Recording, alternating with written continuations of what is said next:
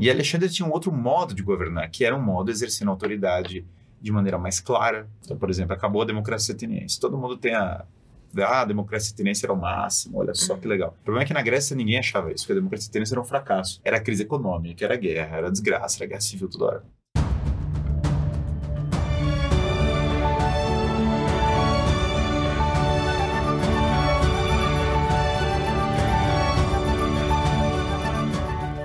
Estamos no ar. Eu sou a Larissa Tiama, associada do IFL São Paulo, o Instituto de Formação de Líderes de São Paulo, que é uma associação apartidária, independente e privada para encorajar os valores liberais pelo Brasil através de seus membros e ampla rede de contatos.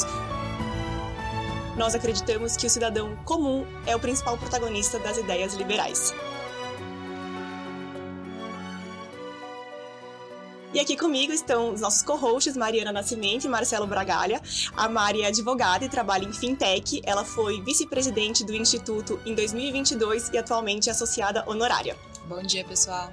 O Marcelo é CEO e co-founder da Scalable, uma empresa, é, uma fintech de crédito para empresas de tecnologia. Antes de empreender, ele trabalhou no mercado financeiro nacional e internacional. Fala, turma. Bom dia.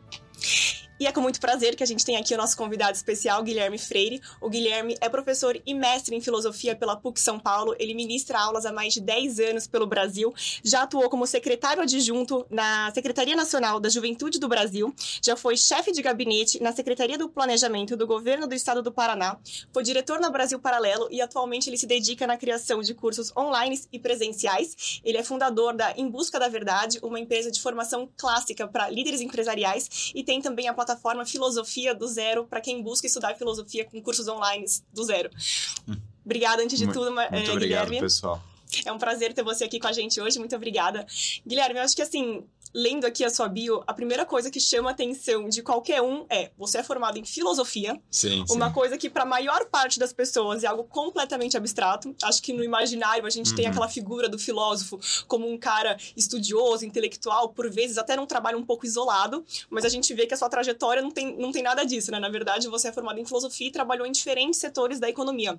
Eu te Sim. acompanho há algum tempo nas redes sociais e eu, particularmente, não sabia dessa sua passagem pelo setor público. Aí eu Sim. fiquei curiosa para saber como que você chegou lá, é, o que, que você encontrou, quais foram os desafios, como que foi essa experiência. Então, eu acho que seria Sim. super legal você contar como que você saiu da faculdade de filosofia e foi parar ali no governo. Sim, sim. É, bom, primeiro que é, muito obrigado pelo convite, eu agradeço o pessoal do IFL. Ah, já tinha ido no jantar do IFL, então é uma alegria estar aqui falando no podcast. É, bom, o que acontece? O serviço público que eu encontrei lá, o caos total, né? Essa é a minha, o resumo da ópera. Eu, meu avô era empresário, é, trabalhava já no ramo de tecidos e eu cresci com essa influência empresarial já desde, desde cedo. Meu avô me levava, por exemplo, aqui no bairro do Brás, assim, sabe, para negociar tecidos em São Paulo. Porque não conhece o bairro do Brás, é um bairro raiz, para dizer a, Old school. é, old school e tal. E ele é, tinha fábrica na China, viajava sempre. Então eu já cresci com esse imaginário ah, de mundo empresarial. É, e aí o que acontece? Na, eu me formei em filosofia, mas eu sempre tive a ideia de buscar uma atividade, de buscar uma série de, de exercer uma série de papéis de liderança na sociedade, de conseguir mudar a sociedade, é, de ter uma área de vida prática, é, encontrar as coisas. Porque eu estava estudando e falava, bom, agora a gente tem que ver no mundo Sim. é, como as coisas vão se dar. E o governo, sem dúvida, todos nós temos aquela visão de, ah, poxa, vamos mudar o governo, vamos lá, vamos trazer uma nova cultura. É, a grande maioria dos projetos que eu desenvolvi no Estado eram vinculados a empreendedorismo, a abertura de empresas, a fomentar. é, eles eram todos ou vinculados a fomentar uma melhor educação para os jovens ou nessa linha de empreendedorismo. E, então eu trabalhei em Brasília, trabalhei no Paraná um tempo maior, né? É, fui primeiro coordenador de empreendedorismo do Estado e depois virei chefe de gabinete, porque daí eu já olhava todas as coisas que vocês puderem imaginar. Então, é, universidade, infraestrutura, todas as coisas passam para o que é planejamento, então tudo que vocês imaginarem passa pelo planejamento. E o governo, na verdade, é, me gerou uma crise, né? Porque eu olhei e falei, cara, claramente não funciona o governo, né? Então alguma coisa tá errada. Não vai ser esse caminho. É, e então é engraçado porque em todas as áreas eu tinha toda essa vida intelectual, eu me apaixonei por essa vida intelectual. Ah, quando eu tinha ali por volta de uns 20 anos, 19, 20 anos, eu li um livro do Platão que abriu uma, abriu a, entrei na toca do coelho ali, a coisa foi embora. É, e eu olhei e falei, caramba, tem uma vocação para ver intelectual. Mas eu já entrei na faculdade de filosofia imaginando que eu ia atuar em é, coisas da vida prática também. Só que aí o que acontece? O governo ele colocou para mim uma, a necessidade de criar essa ponte, na verdade. Porque eu olhei e falei, caramba, eu tenho, tenho todo esse planeta de ideias que foram perdidas, que são mais profundas, que estão sendo discutidas hoje, inclusive de filosofia política, de tantas é, coisas. E nós temos um sistema político totalmente disfuncional. A minha é, impressão no governo é a dificuldade muito grande de você conseguir executar um projeto, a dificuldade muito grande de conseguir impactar a vida das pessoas de maneira positiva, é, como as coisas são travadas. E aí isso me forçou a voltar a estudar filosofia política. É, e aí eu, claro, comecei a empreender depois, eu deixei o governo é, para empreender. Teve alguma coisa boa então no governo? Sim, sim. o aprendizado foi muito, o aprendizado foi muito bom, né? Uhum. E muitas coisas dentro do governo, por incrível que pareça, é, funcionam é, é, muito semelhante a uma empresa, na verdade, porque as coisas que o governo produz de fato é, são ao modo de empresa. No fundo, tem empresas dentro do governo que estão fazendo algo, não é muito. E, e, tem uma semelhança em qualquer tipo de liderança, né? Porque no fundo você tem times, uhum. e você, você, é líder de um time, você tem que fazer aquele time entregar. Então a minha experiência é, com startups, ou com empreendedorismo, ou com desenvolvimento econômico no governo e tal, é, é que tem times. O difícil que você tem no governo é que, bom, tem várias coisas. É, você não consegue demitir as pessoas, então ah, aquilo cria uma situação às vezes complicada. A motivação para entrega é mais baixa, né? Muito mais baixa. Você tem, claro, um sistema político corrompido em vários níveis, corrupção política, corrupção social. É, você tem a burocracia, você tem uma série de coisas. E aí, é, só que no entanto eu comecei a reparar o seguinte: muitas das, uh, o problema foi beleza, então depois comecei a atuar também no setor privado, mas eu começo a ver vários problemas que também estavam no governo, também estão no setor privado. Essa crise de valores, essa crise de formação, essa crise de autoridade mesmo, porque é, a gente fala dos problemas no governo é, de burocracia e tal. Mas você vê no setor privado, a empresa, quando ela vai decaindo, ela começa a ficar burocrática. Começa a ter o formulário tal. As pessoas perdem autoridade, o cara não quer ser o dono da empresa, todo mundo tem vergonha. Não, não. Desculpa por ser o dono da empresa, desculpa por exercer autoridade, isso, desculpa isso é legal, por ser né? chefe. Hoje em dia eu vejo que, às vezes, parece que o pessoal confunde um pouco autoridade com autoritarismo. Sim. Não sei se as pessoas elas têm um pouco de medo, às vezes, Total. de exercer autoridade e parecer estar sendo autoritário, né? E acho que isso, às vezes, gera uma crise ali pro, pro líder que deixa de exercer autoridade né? Total, e, e, isso também é uma crise na família, porque os pais não querem ser pai, assim, especialmente o homem, né? O cara assumir a figura do pai e tal, é muito... Há uma crise nessa, nesse sentido. Então, o que eu percebi? Falei, olha, tem uma série de valores e conteúdos aqui de, de virtudes, de filosofia política, de vida prática, de outras coisas que eu tinha estudado e que não estão presentes na liderança em geral, na política ou, ou na na vida empresarial nós vemos essa crise, essa falta de falta de autoridade com certeza, confusão de autoridade. Autoritarismo por definição é um vício da autoridade, é falta de autoridade. Porque se você se tem um autoritarismo, a autoridade foi excedida, a medida da autoridade foi excedida, por você perder a autoridade por definição. A autoridade é a melhor forma de exercício de poder, porque a autoritas dos romanos é o poder que decorre da grandeza do líder. É, em Roma tinha mais dois tipos de poder, né? Que é imperium, que é mando, é, e potestas, que é coação. Então, potestas é capaz de é, fala, faça isso, senão você vai morrer. É um poder bem, é, bem mais específico. Uhum. Imperium é faça isso, senão alguma coisa vai acontecer. E autoritas, autoridade é o melhor poder, porque é simplesmente faça isso. Não tem a consequência é, na hora. E por que, que, a pessoa obedece? Ela obedece porque ela olha para aquela pessoa que está mandando e fala: oh, essa pessoa é meu pai, é, ela tem conhecimento de causa, ela tem uma grandeza, ela, ela fundou essa empresa, então eu falo, cara, eu preciso seguir. Então, o que aquela pessoa falando? Então, quanto mais autoridade, na verdade, é, mais natural é o exercício do poder. Então, um bom exercício do poder decorre da autoridade.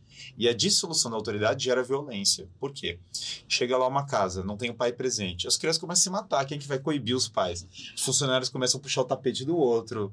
Uhum. É, no governo vira aquele, essa oligarquia que o que, que nós temos hoje no governo? Uma oligarquia, jogo de interesse, cada um querendo puxar o tapete do outro. Então, é, isso é o que? Sintomas de falta de autoridade. É, e também não adianta você falar, ah, não, então vai ter autoridade aqui. Aí você fala, autoridade é tipo Stalin. Não é. é por que, que o, o tirano não é autoridade? E aí as pessoas confundem. Porque o tirano governa contra a lei natural. Ele não segue a lei natural. O que, que é lei natural? É o conjunto de todas as ações que direcionam o homem para o engrandecimento das suas almas, para o bem. Então, o conjunto de todos os hábitos, todas as coisas que vão direcionando o homem para o bem é a lei natural. Se um governante governa contra a lei natural, é, ele dissipa a sua autoridade no sentido mais profundo. Aí você entra no autoritarismo. Então, o autoritarismo, no fundo, é, ele tem a ver com o exercício de poder dissociado da lei natural. Então, e hoje nas empresas, qual o desafio? Restaurar a autoridade é com uma visão de virtudes, com uma visão de lei natural interessante. É, Guilherme, acho que pegando o gancho aqui num ponto que você trouxe, você falou assim, tanto na iniciativa pública quanto na privada, você tem ali uma, uma equipe que você tem que fazer com que ela entregue resultados, através da sua liderança, através Sim. da sua autoridade.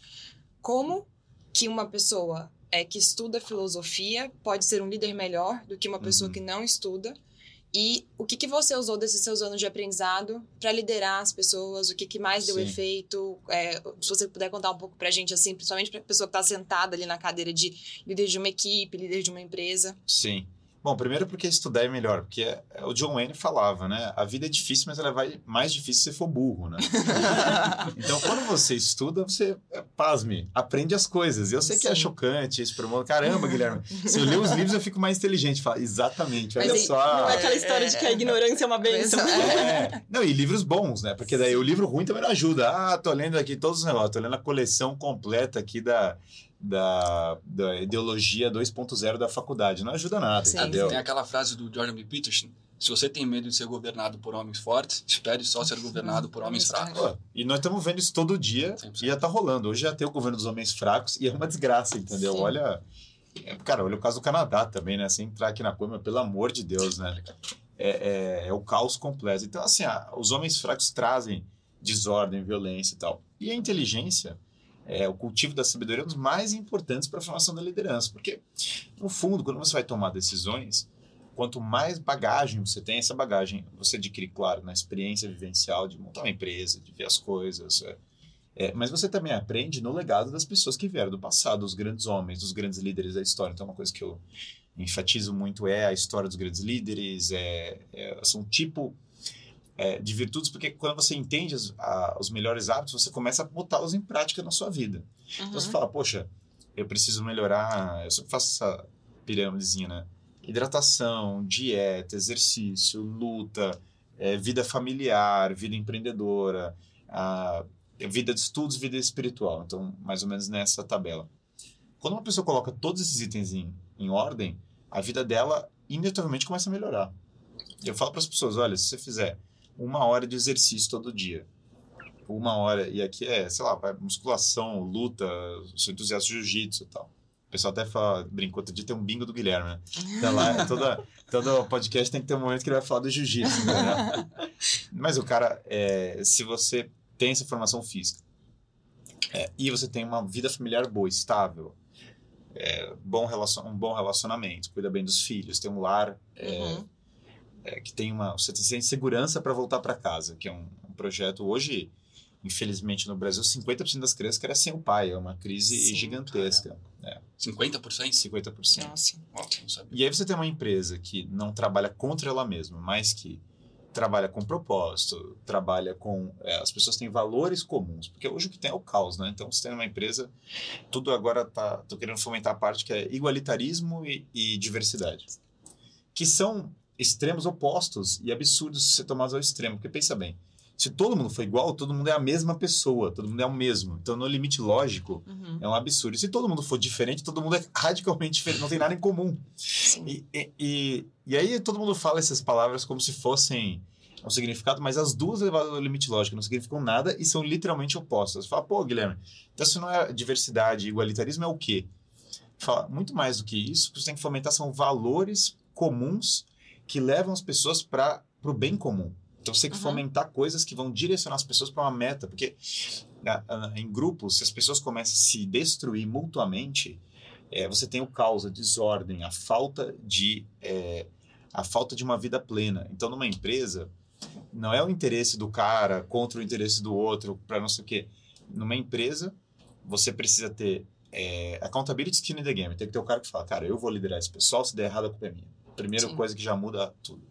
Quando a empresa é movida ao modo de oligarquia, que é, ah, O cara tem, tira poder, ganha dinheiro, ganha um negócio e não tá nem aí. Mora em outro país, gera a empresa e não é acionista. O Twitter, antes do Elon Musk comprar, era governado pelo board do Twitter, que não era acionista. Fala, cara, isso é insanidade. Isso é insanidade. Tem que tirar o dinheiro de uma empresa dessa imediatamente, Porque eles sabe? não estão pagando preço pelas decisões. Eles ali, não né? pagam o preço pelas decisões. Então, uma das primeiras coisas que o líder aprende quando ele cultiva a sabedoria é a assumir a responsabilidade pelas suas decisões.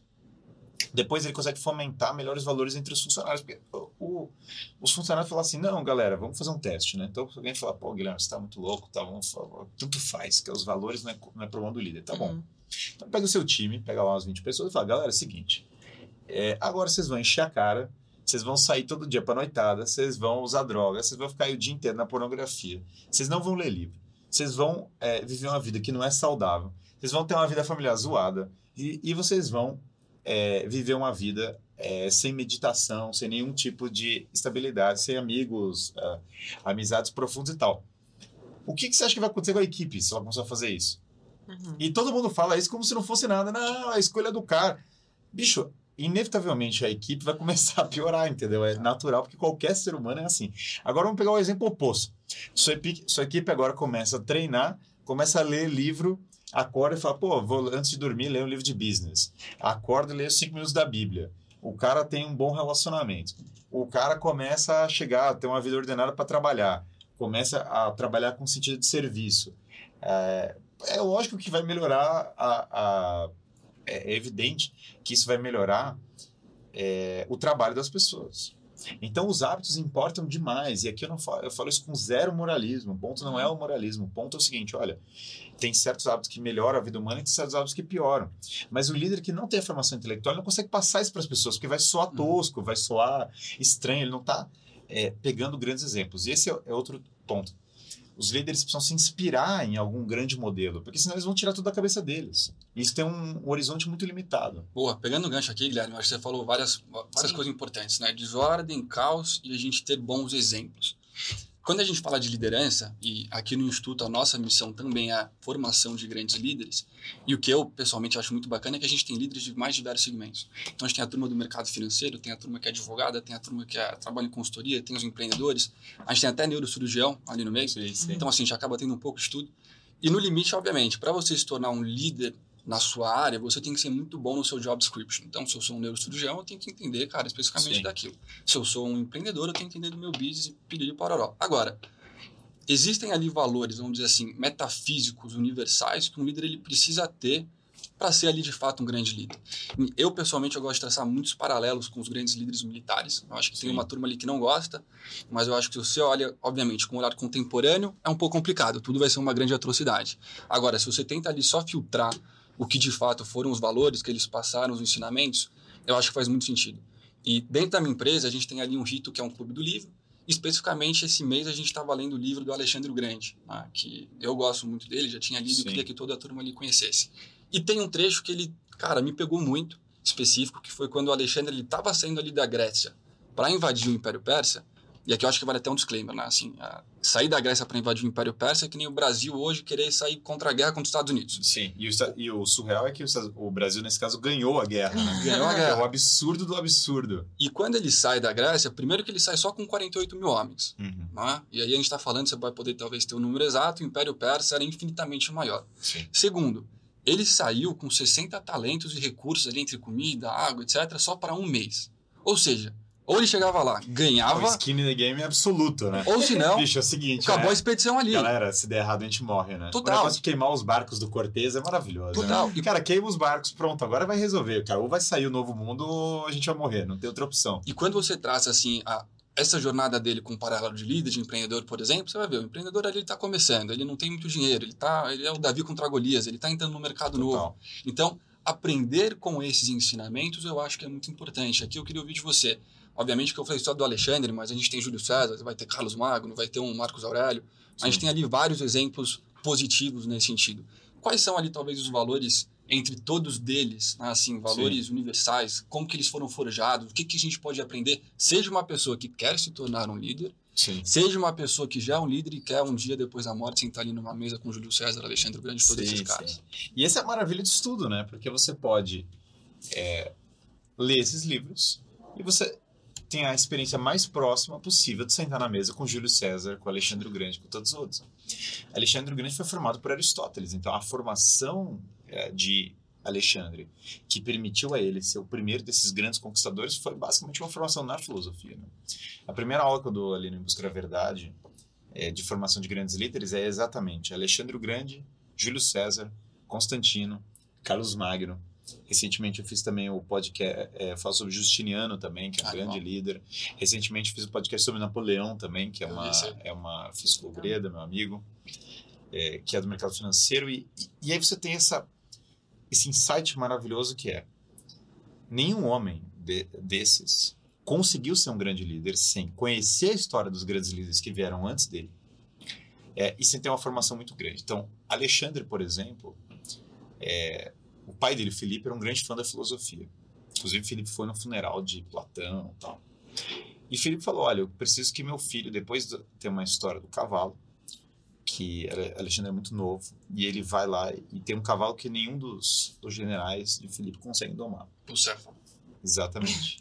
e o bucéfalo, o Alexandre percebe que ele reage à sombra. Então, quando fica num horário do dia que ele vai parar de reagir à sombra, o Alexandre vai lá, sobe em cima dele e sai andando no cavalo. Então, o Felipe olha o filho dele andando no cavalo onde todos os generais dele falharam. E aí o Felipe fala: Eu não tenho como é, deixar esse menino sem, sem, se desenvolver.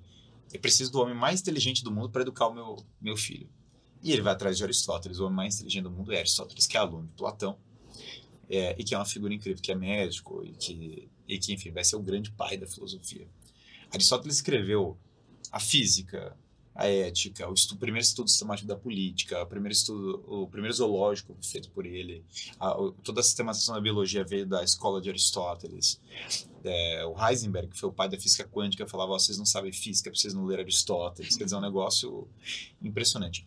Essa formação é, do Aristóteles, que envolvia é, ética, que envolvia formação política, sem dúvida, que envolvia uma formação espiritual também. O Plutarco né, tem um grande livro chamado Vidas Paralelas, do Plutarco, que conta é, vários grandes homens da Grécia e de Roma. Né? Uhum.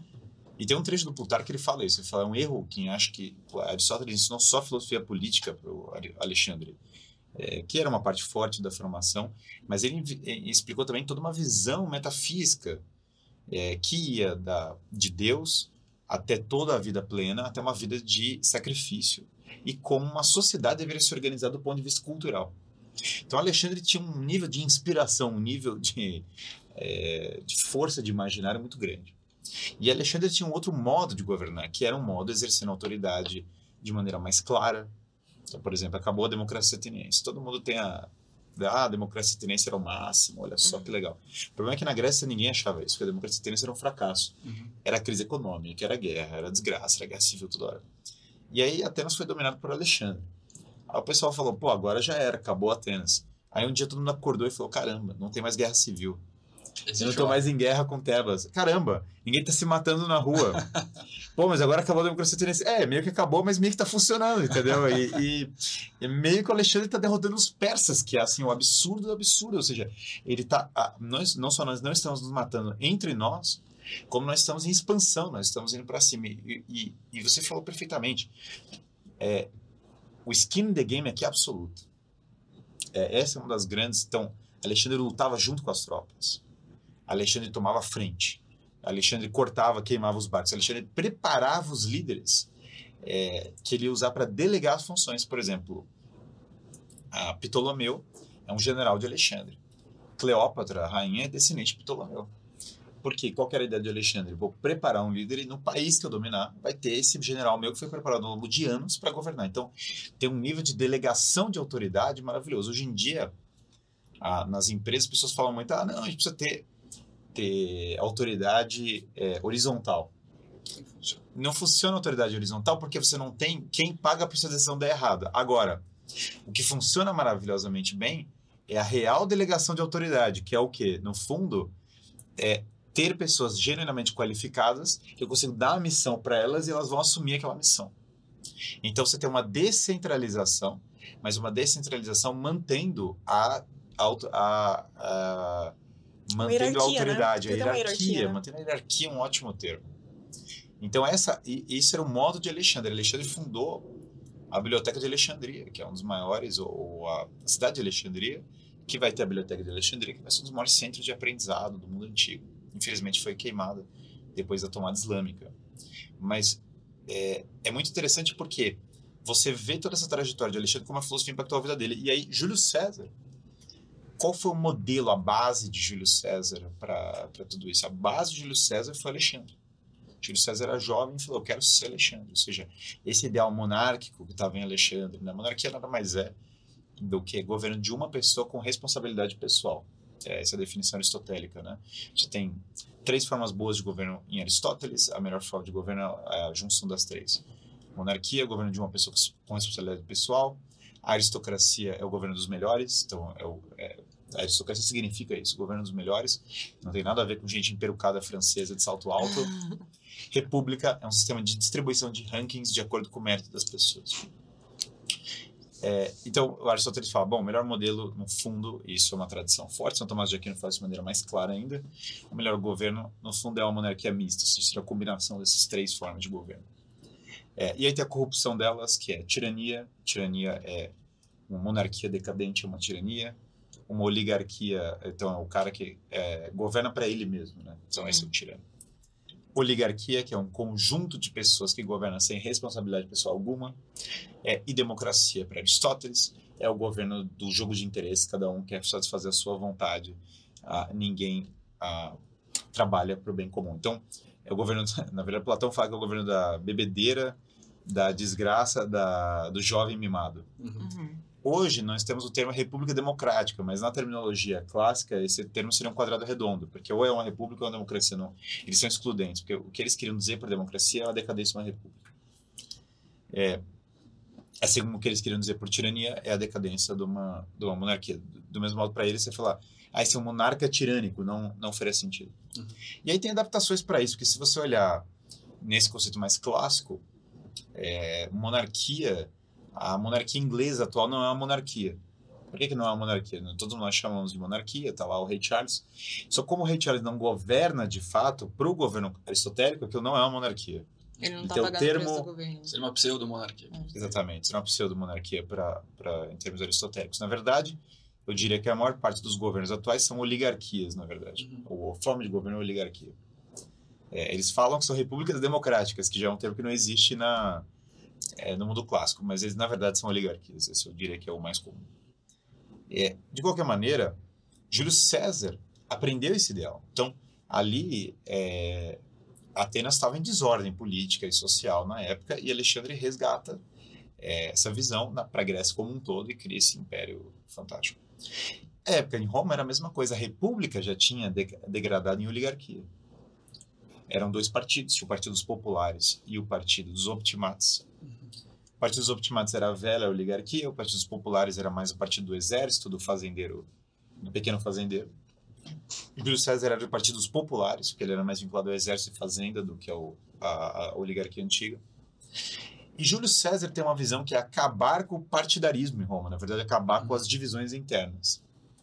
É, essa visão, ela já tinha sido uh, antecipada de alguma maneira pelo próprio adversário dele.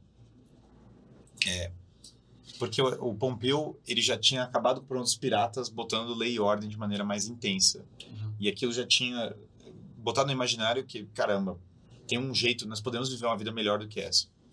E Júlio César é incrível como ele faz isso de uma maneira magnânima. Por quê? O Império Romano, ele acaba com essa briga, ele acaba com essa briga de optimates e, e populares. Fala, cara, não tem... Tem um episódio que simboliza muito isso. Uh, Júlio César acha uma, uma, um baú com as cartas dos inimigos dele. Uhum. Então ele consegue identificar todos os inimigos. E aí ele, ele deveria fazer para o mundo romano aquilo que era chamado de prescrição. Prescrição tem no direito brasileiro. E o termo, a origem do termo é maravilhosa, porque prescrição é o quê? Você mata todos os seus adversários, rouba todos os bens deles e distribui para os seus amigos. Isso, significava, isso que significava prescrição, né? Então o cara fala, prescreveu o terreno, ou seja, já era, entendeu? Pegaram para pegar o seu terreno e vão dividir entre eles. Então é mais ou menos daí que veio o termo prescrição. E o Júlio César acha esse baú e ele pode basicamente prescrever todos os adversários uhum. dele. E César joga azeite de oliva e bota fogo no baú. Pro desespero dos generais dele. Os generais dele falam: Cara, o que, que, que esse cara tá fazendo? O que, que é Ele isso, entendeu? A gente não vai saber quem são os nossos inimigos. Aí César fala: Não tem os nossos inimigos. Nós ganhamos. Nós somos o, o- nós somos Roma. Só tem Roma, não tem não tem o seu, o seu grupinho, o grupinho dele, acabou. E claro, o Júlio César vai depois ser morto pelos, pelos adversários dele.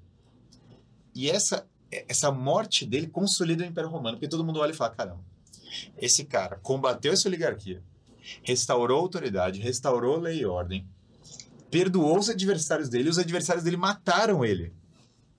Essa combinação de fatores, é, ali nos idos de março, né, quando um dos realmente de fato é que o até tu, o Brutus, meu filho, até meu próprio filho, isso aí tem na peça do Shakespeare, na verdade, que é uma baita peça também, que é, Já é chamado Júlio César. Mas só precisa separar, uma coisa é o evento histórico, outra coisa é a peça do Shakespeare. Os dois são muito bacanas, mas são coisas distintas. Não né? aconteceu de verdade, então, essa frase. O Brutus, que é filho adotivo dele, é, de fato era um dos assassinos. Mas não tem nenhum registro histórico dessa frase. Sim. Mas o Shakespeare colocou lá e ficou muito bacana. Ficou. E, é, e Shakespeare é genial.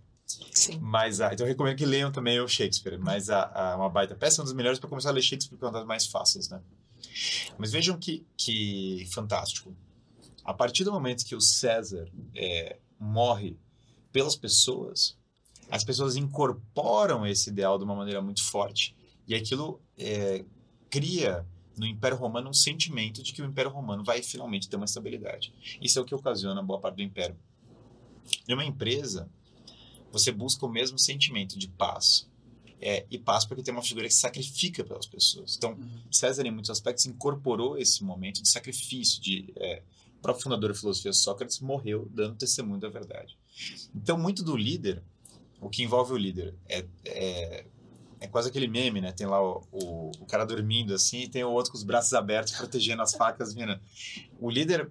E, e as pessoas hoje têm uma, um clima de, de autoridade. Ah, odeio que alguém mande em mim, né? Sem deuses, sem mestres, né? É, não quero nada, não quero obedecer nada. E veja, é, quando você tem um líder, ele é o primeiro a pagar pelas decisões. Vide que o César, Morreu. justamente por ter accountability no negócio dele, foi o primeiro lá que foi a, a- é, que foi ser morto. E claro, em Augusto o império se consolida, mas a história desses líderes vai mostrando como quando a autoridade chega, ela se estabelece. E Alexandre, esse ideal de monarquia eu falei aristocrática, Alexandre fez demais. Por quê? Alexandre era o líder, mas ele tinha essa aristocracia em volta dele. E ao mesmo tempo, é, ele tinha todo esse processo de espalhar a cultura grega, como exemplificado nas cidades, que tornar, davam um caminho para as pessoas de visão dessa cultura. Então isso vai na linha do governo misto. Né? E numa empresa, qual é a melhor forma de governo? É o governo misto. Porque numa empresa você tem o quê? A empresa normalmente é criada como monarquia heróica. Tem um cara que vai lá e faz a coisa acontecer contra tudo e contra todos. Quando uma empresa chega no seu auge, ela normalmente vai virando monarquia mista. Sim. Então tem o dono, o CEO, o que seja, como líder. Depois você tem a, uma, ele se- tem que se cercar de pessoas de excelência. Então a diretoria dele é a tropa de elite, a galera que vai, eh, que ele vai, ele vai executar a visão dele. Uhum. Depois, ele tem que criar um sistema de ascensão de rankings para aquelas pessoas que demonstram mérito de fato, para aquelas pessoas que mostram qualidades e virtudes. É, e é que é república. Então a empresa no seu auge, ela tem as três formas de governo ali estabelecidas. Só que quando uma empresa vai decaindo, ela começa a virar oligarquia. Então os caras vão lá, tem o IPO da empresa, os Ah. caras vão pra O Flórida. dono já Pois encheu, acabou o encheu o bolso O cara e não vai tá lá, o outro vai morar, vai pescar um jacaré, nada contra a Flórida, nada contra. O problema não é a Flórida em si, é o cara querer vender a empresa, isso não é meu ponto. Meu ponto é, é a galera que tava lá fazendo negócio acontecer vazou, por mil motivos. Às vezes é, é morte, né? No Brasil, metade das empresas decaem na segunda geração. Que é um negócio também surreal. Se metade das pessoas ser os pais, também metade decai na segunda geração. Então o herdeiro já é chance de um herdeiro afundar a empresa, e isso é problema de educação total. Mas a chance do herdeiro afundar a empresa é muito alta. Por que, que é um problema de educação? Porque o pai pensa assim: ah, não, mandei meu filho para a Ivy League e tá resolvido. E aí o Ivy League o cara volta, vide a, a, palhaçada que foi recentemente Harvard, entendeu? Se Harvard tá uma palhaçada, imagina o resto, sabe? Sim. E é engraçado que o pai que fundou a empresa é o cara que às vezes carregava a caixa, que fazia ali, né? Total. Tinha, tinha um trabalho ali, talvez até mais braçal, né? Muito menos intelectual, e foi ele que ergueu tudo. Aí o filho, que na teoria, né? Um, um cara que estudou nas melhores escolas, com os melhores professores, vai lá e, e destrói Mas tudo, é, né? mas é esse que é o Só o pai problema, teve porque, sacrifício no final do dia. porque perdeu a cultura do sacrifício. O que que é o filho? O pai tava lá, carregando caixa, fazendo negócio, vamos fazer e tal. Era aquela figura, muitas vezes já vinculada ao pai ou ao avô, a, a valores do passado, tinha um legado de família, foi construindo a coisa. Nas famílias a gente identifica esses personagens, né? O pai cresceu naquela casa, às vezes pobre, da avó brasileira, do bisavó brasileira, do prato marrom transparente, é, do filtro de barro, e era. Tem o pessoal que fala, "Ah, nós somos netas das bruxas, vocês não queimaram. Vai ver a avó dela tá rezando terço, e matando frango e tal pro jantar, entendeu? Nada, nada distante do negócio. Mas o pai cresceu nesse meio com mais autoridade, mais raiz, sem dúvida. Aí, é, o filho é o quê? Ah, bicho, aqueles escuro, Ivy League, Uhum. pá, baladinha, não sei o quê. E o cara, aí o Ivy League ele aprendeu a falar mal do preconceito, o preconceito estrutural. Eu tive um seminário em Yale, cara, que fala do preconceito estrutural. Aí fala, beleza, o que, que diabos o seminário de Yale do preconceito estrutural vai te ensinar mesmo a gerir business? Não tá gerindo porcaria nenhuma.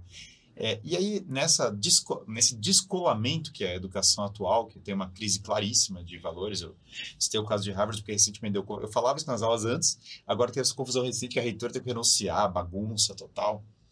É, o pessoal gasta muito dinheiro, mas não necessariamente tem é, a leitura desses grandes livros e tal. Então você tem uma decadência de valores. Então esse é outro fator. É, fatores que uma empresa perde autoridade. Passagem de gerações, má delegação, é, ou, ou líderes se afastam, tem mil fatores do porquê uma empresa, a autoridade se dissiparia, mas acontece. Às vezes o próprio dono tá lá, ele é dono nominalmente, mas ele vai fazer outra coisa da vida, sei lá. E aí a empresa dele, ele abre capital, ela é comprada pela BlackRock, pela sei lá o quê, e agora a oligarquia manda na empresa. Então, é, quando você tem é, esse, esse processo, a empresa vai passando para o modo de oligarquia. E Guilherme, até um ponto que eu queria puxar ainda sobre ali o. que eu acho que ficou muito claro que o Júlio César ele bebeu da fonte de Alexandre. né? E eles tinham algo muito em comum de liderança que você falou, que é o seguinte: existia caos. Né? Então, quando Alexandre ali conseguiu dominar a Grécia, estava um caos infinito, ele foi e pôs ordem. Quando Júlio César chegou em Roma, ele foi e pôs ordem. E o Júlio César, quando ele era ainda relativamente novo, acho que ele tinha uns 28, 29, ele era dono ali de alguma província, ele olhou para uma estátua de Alexandre e ele falou: Nossa. O que, que eu fiz na minha vida? Nada, né? Nada. Esse homem tem a mesma idade que eu, né? Tem a mesma idade. E eu ele não já tinha conquistado o mundo e eu não fiz nada. Ele não fez nada. Na aí, verdade, que a cidade era tenra, tá? Ah. Era, não lembro agora a idade exata, mas é 20 e tantos anos, ou 30, o negócio oh, não era uma idade tão velha, né? E o Alexandre Grande, quando a gente olha, ele se espelhou ali, né? A, a fonte que ele bebeu foi a fonte de Ilíada. E tem até uma história legal na Sim, campanha sim, dele, Ele se vê como o Um Aquiles. Aquiles. né? quando ele invade ali o Império Persa, eles conseguem ali, se eu não me engano, era até um tesouro de 1,6 trilhões de dólares a valores equivalentes. Ele tem aquela caixa, que é a caixa mais preciosa que existia no Império Persa. E ele olha para os generais dele e fala: Olha, o que cada um de vocês colocaria aqui nessa caixa, que é a caixa mais preciosa do mundo? Aí o cara fala: Pô, eu colocaria muito mais ouro. O outro fala: Eu colocaria todo o dinheiro do mundo. Aí chega o Alexandre: O que, que você colocaria, Alexandre? Aí ele fala: Eu colocaria a Ilíada que Uhum. representa, simboliza ali o conhecimento. E a Ilíada é uma dúvida que eu tenho, dado que a fonte que o Alexandre bebeu, ele se enxergava como Aquiles, descendente de Aquiles. Sim. A Ilíada, para quem não sabe, ela conta ali basicamente a história dos gregos, que aquela batalha dos gregos com Troia. Né? E quando o Aquiles ele é chamado para se juntar ao exército dos gregos, primeiramente ele declina. Sim. Você fala, não, não quero isso, eles estão lutando ali, acho que era o rei de Esparta, o Amageddon, Amageddon, não sei o nome. Sim. Ele falou: não, vocês estão lutando ali pelo propósito errado, eu não vou me juntar a vocês. Beleza. Sim. Ele volta para casa, vai falar com a mãe dele, a mãe dele fala o seguinte: olha, filho, existe uma profecia que eu nunca te contei. Se você ficar na Grécia, você vai ter uma vida longeva, você vai ter filhos, Uhum. você vai ter esposa, você vai ter uma vida muito boa. Sim. Mas depois dos seus bisnetos, ninguém mais vai lembrar do seu nome. Agora, se você se juntar a esse grande exército grego, Uhum. o seu nome vai ser falado por todas as gerações aqui na Grécia. Sim. Só que você nunca mais vai voltar para casa, ou seja, você vai morrer para ter a honra. Só que ao mesmo tempo, então ele vai para lá, conquista honra, etc. No livro A Odisseia, na volta, eles estão falando da volta dos gregos para casa, que aí tem ali o Liceu falando com Aquiles no submundo. E o Aquiles fala o seguinte, não, o Liceu fala para ele, olha, todos os gregos agora estão aqui gritando o seu nome. E aí o Aquiles fala, do que que me adianta se eu não consigo ouvir o que eles estão falando? Sim. Então, assim, eu acho que tem até certa ali uma dicotomia de sombra e luz, porque ao mesmo tempo que os gregos e o Aquiles nessa história tá ali sendo movido pela honra, pelo infinito, pelo eterno, no mesmo livro ele traz o contraponto. Talvez seja ali a temperança, eu não sei. A minha pergunta é, qual que é o aprendizado, dado que esse livro foi o livro que moldou o Alexandre, então vamos ali até a raiz do negócio. Sim. O que que esse livro, se a gente for juntar Ilíada e Odisseia numa coisa só, qual que é o valor principal? Qual que é o Sim. aprendizado ali que a gente tira desses dois livros? É, na verdade, o que acontece? Aquiles na Ilíada, em grande parte, é um personagem muito trágico, né?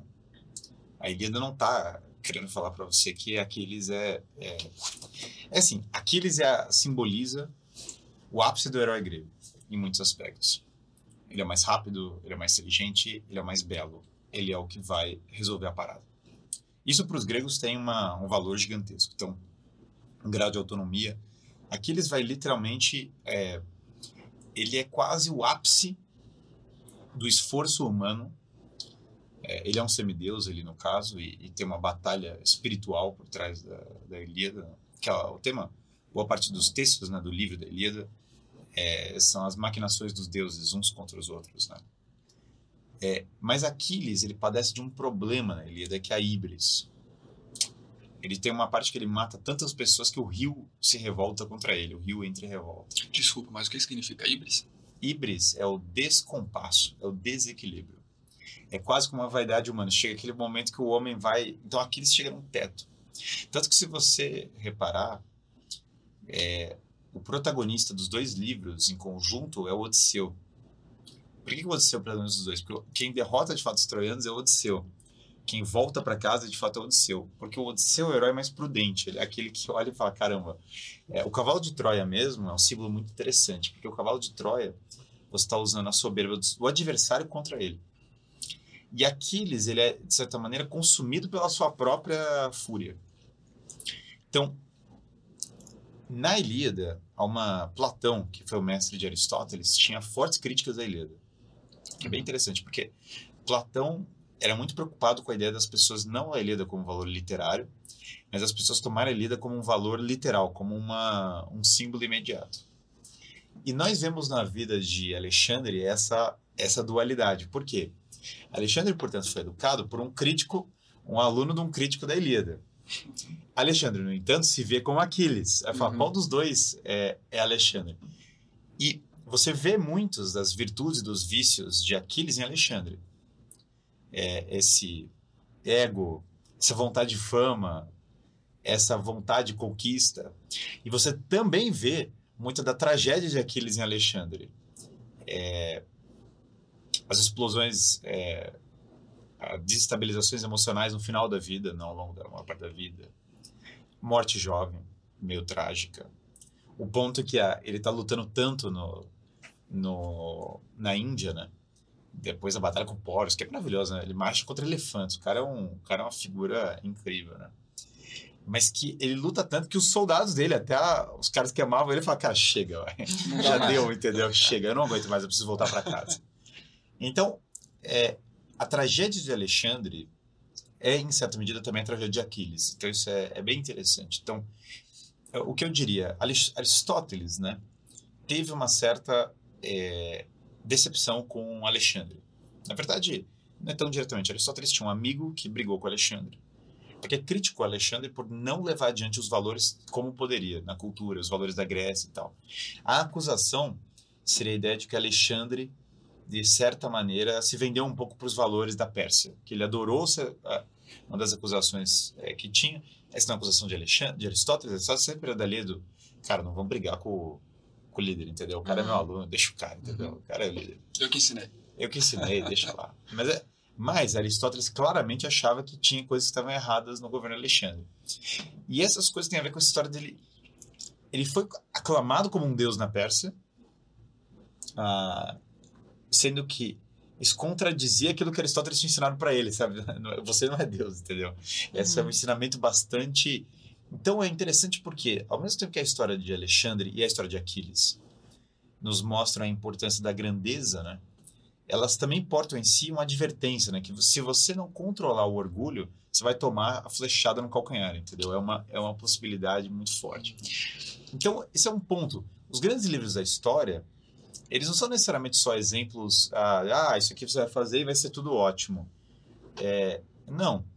Eles têm também advertências para caminhos de vida que são muito complicados. Tanto que a, a Homero sentiu necessidade de escrever um outro livro, que é a Odisseia, que tem um final feliz, no sentido de que volta o, o Odisseu para casa e reencontra a esposa dele. Porque se você parar só na Ilíada, é, tem um negócio meio é meio trágico. Assim, os troianos são destruídos, mas os troianos são apresentados como virtuosos em muitos aspectos na, na Ilíada. Eles não são tratados como. Tanto que a Eneida, que é a continuação épica romana da, da Ilíada, começa com os troianos. Os, o Eneas é descendente dos troianos, são os heróis. Então os troianos são apresentados como heróicos.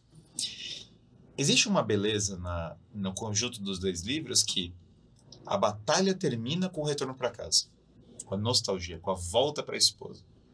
É porque o guerreiro que luta uma batalha e não tem uma casa para voltar, e esse é um pouco da tragédia de Alexandre, não ter a casa para voltar, é, ele é um guerreiro ah, que, de alguma maneira, não completou seu ciclo. É interessante porque, por exemplo, o Império Alexandrino, a parte da conquista foi maravilhosa. Mas e a parte da gestão depois do governo? O caso do Império Romano é diferente, porque do lado de Júlio César teve Augusto. Então ele tinha aquele filho, olha a importância da família aqui. É, que é a coisa que não aconteceu com Marco Aurélio, por exemplo.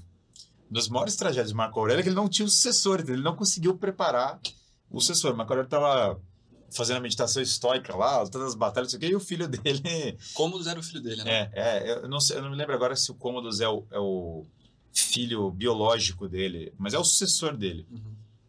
É, porque tinha muito, por exemplo, é, Augusto é filho não biológico de César. É, Guilherme, pegando um gancho aqui rapidinho, só em relação ah, a. Só concluir a, a ideia, então. Falar. Então, uma das partes fundamentais da liderança é a sucessão. E a formação familiar é, é o que previne, de certa maneira, a tragédia de Aquiles, sabe? Uhum. Aí você vai falar, pô, Guilherme, mas é contraditório, porque na... acabei de falar que tem uma escolha, um ou outro. A solução nos parece, né, que é a mistura, que é exatamente a combinação é a solução. Que na história, quando o cara conseguiu ganhar a batalha épica e unir sua família, unir sua sucessão, esse é o melhor dos mundos. Muito interessante. É, pegando aqui só um gancho em relação ao que você trouxe de, de Alexandre, que eu achei muito importante, assim, essa questão que tendão de Aquiles dele, ele talvez tenha sido o orgulho que ele teve é, em muitos momentos. É. Que é. não tem essa história, não tem na Ilíada, propriamente, né? Tem na literatura estendida. Ah, legal. Mas, mas enfim, só um detalhe, uma é. nota geek.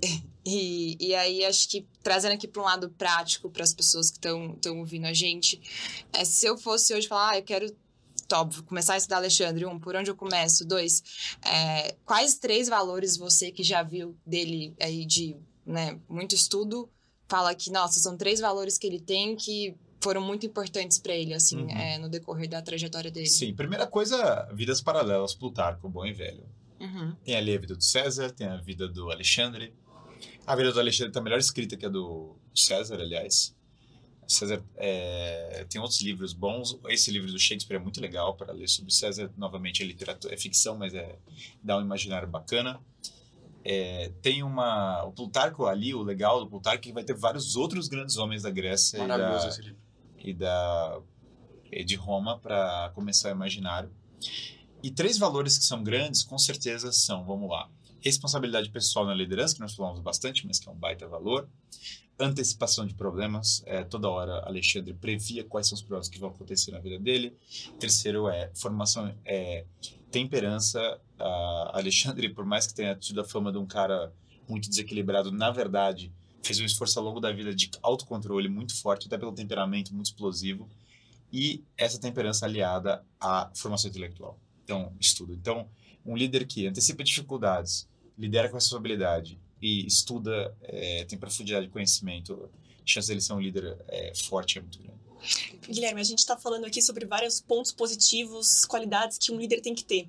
E você está em contato direto com vários líderes de diferentes setores no Brasil. Sim. É, o que, que você identifica ali como sendo as maiores dificuldades que esses líderes enfrentam? Quais uhum. são as maiores dores e quais são os principais pilares que você tem que trabalhar com eles? Assim? Sim. É, primeiro, uma característica de. Que assim, de fato, dou aula para vários grandes empresários e tal. E, e é engraçado, né? A primeira característica deles são pessoas muito arrojadas em geral, né? É, são pessoas que não se conformam com mediocridade em nenhum aspecto. Isso é uma característica muito forte, o cara não aceita. Então, é, muitas é, pessoas que eu vejo que tem muito sucesso, elas falam assim, cara, não aceito. Tá ruim, o cara manda refazer até. É, tem um perfeccionismo na coisa, mas não perfeccionismo em demérito da entrega das coisas. São pessoas todas que têm uma visão de vendas e de excelência do produto. É, hoje em dia, numa empresa, as pessoas às vezes querem desviar muito da coisa, mas a essência, eu diria que a essência de uma empresa é, cara, o negócio tem que gerar resultado e tem que ter excelência de produto. Ah, quando a pessoa busca demais ah, o produto pelo produto, sem vendas, isso normalmente gera uma empresa disfuncional. Quando a pessoa busca vendas em detrimento do produto, isso gera uma empresa disfuncional. Então, eu vejo que são pessoas muito cuidadosas em sentir as dores das outras pessoas. Ah, são pessoas com percepção humana muito forte. É, todos os grandes eh, líderes empresariais que eu conheço são muito aguçados assim, para olhar seres humanos, para entender pessoas, muito comum. E são pessoas muito perseverantes. É muito difícil ver um líder. É o cara que dá errado, depois ele faz de novo, aí ele faz de novo, aí ele faz de novo. E ele fica fazendo até. Tentou, até tentou coisa, até dar certo, né? Até dar certo. Isso é muito forte neles. São pessoas de visão também, que é uma, uma diferença. Ah, e são pessoas que sabem exercer autoridade sendo carismáticas, o que é uma característica também.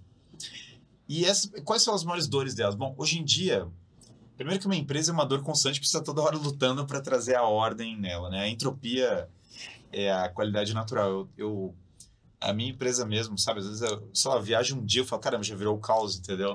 Mas não é, é isso, quer dizer, você tá, é uma batalha constante para que as coisas funcionem, né? E tem gente que fala assim, ah, não, é só questão de processo.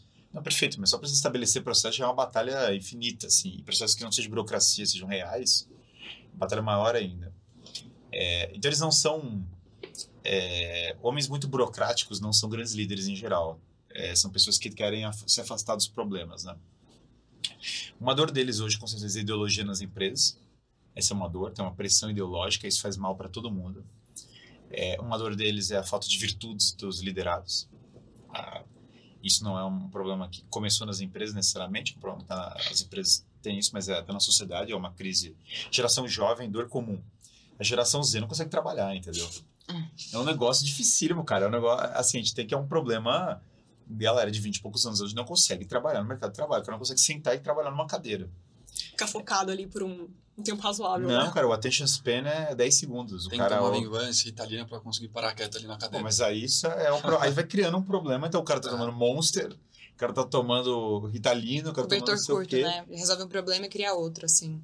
Tudo é uma farmaquia nesse sentido. O cara vai, vai sanando problemas com outros, né? Não lida a pressão, não aguenta dor, não aguenta isso. aqui. Então, falta de tolerância de sofrimento é um problemaço na geração atual. Esses líderes todos que eu falei, os melhores líderes que eu conheço no dia a dia, são pessoas com uma capacidade de lidar com sofrimento muito grande.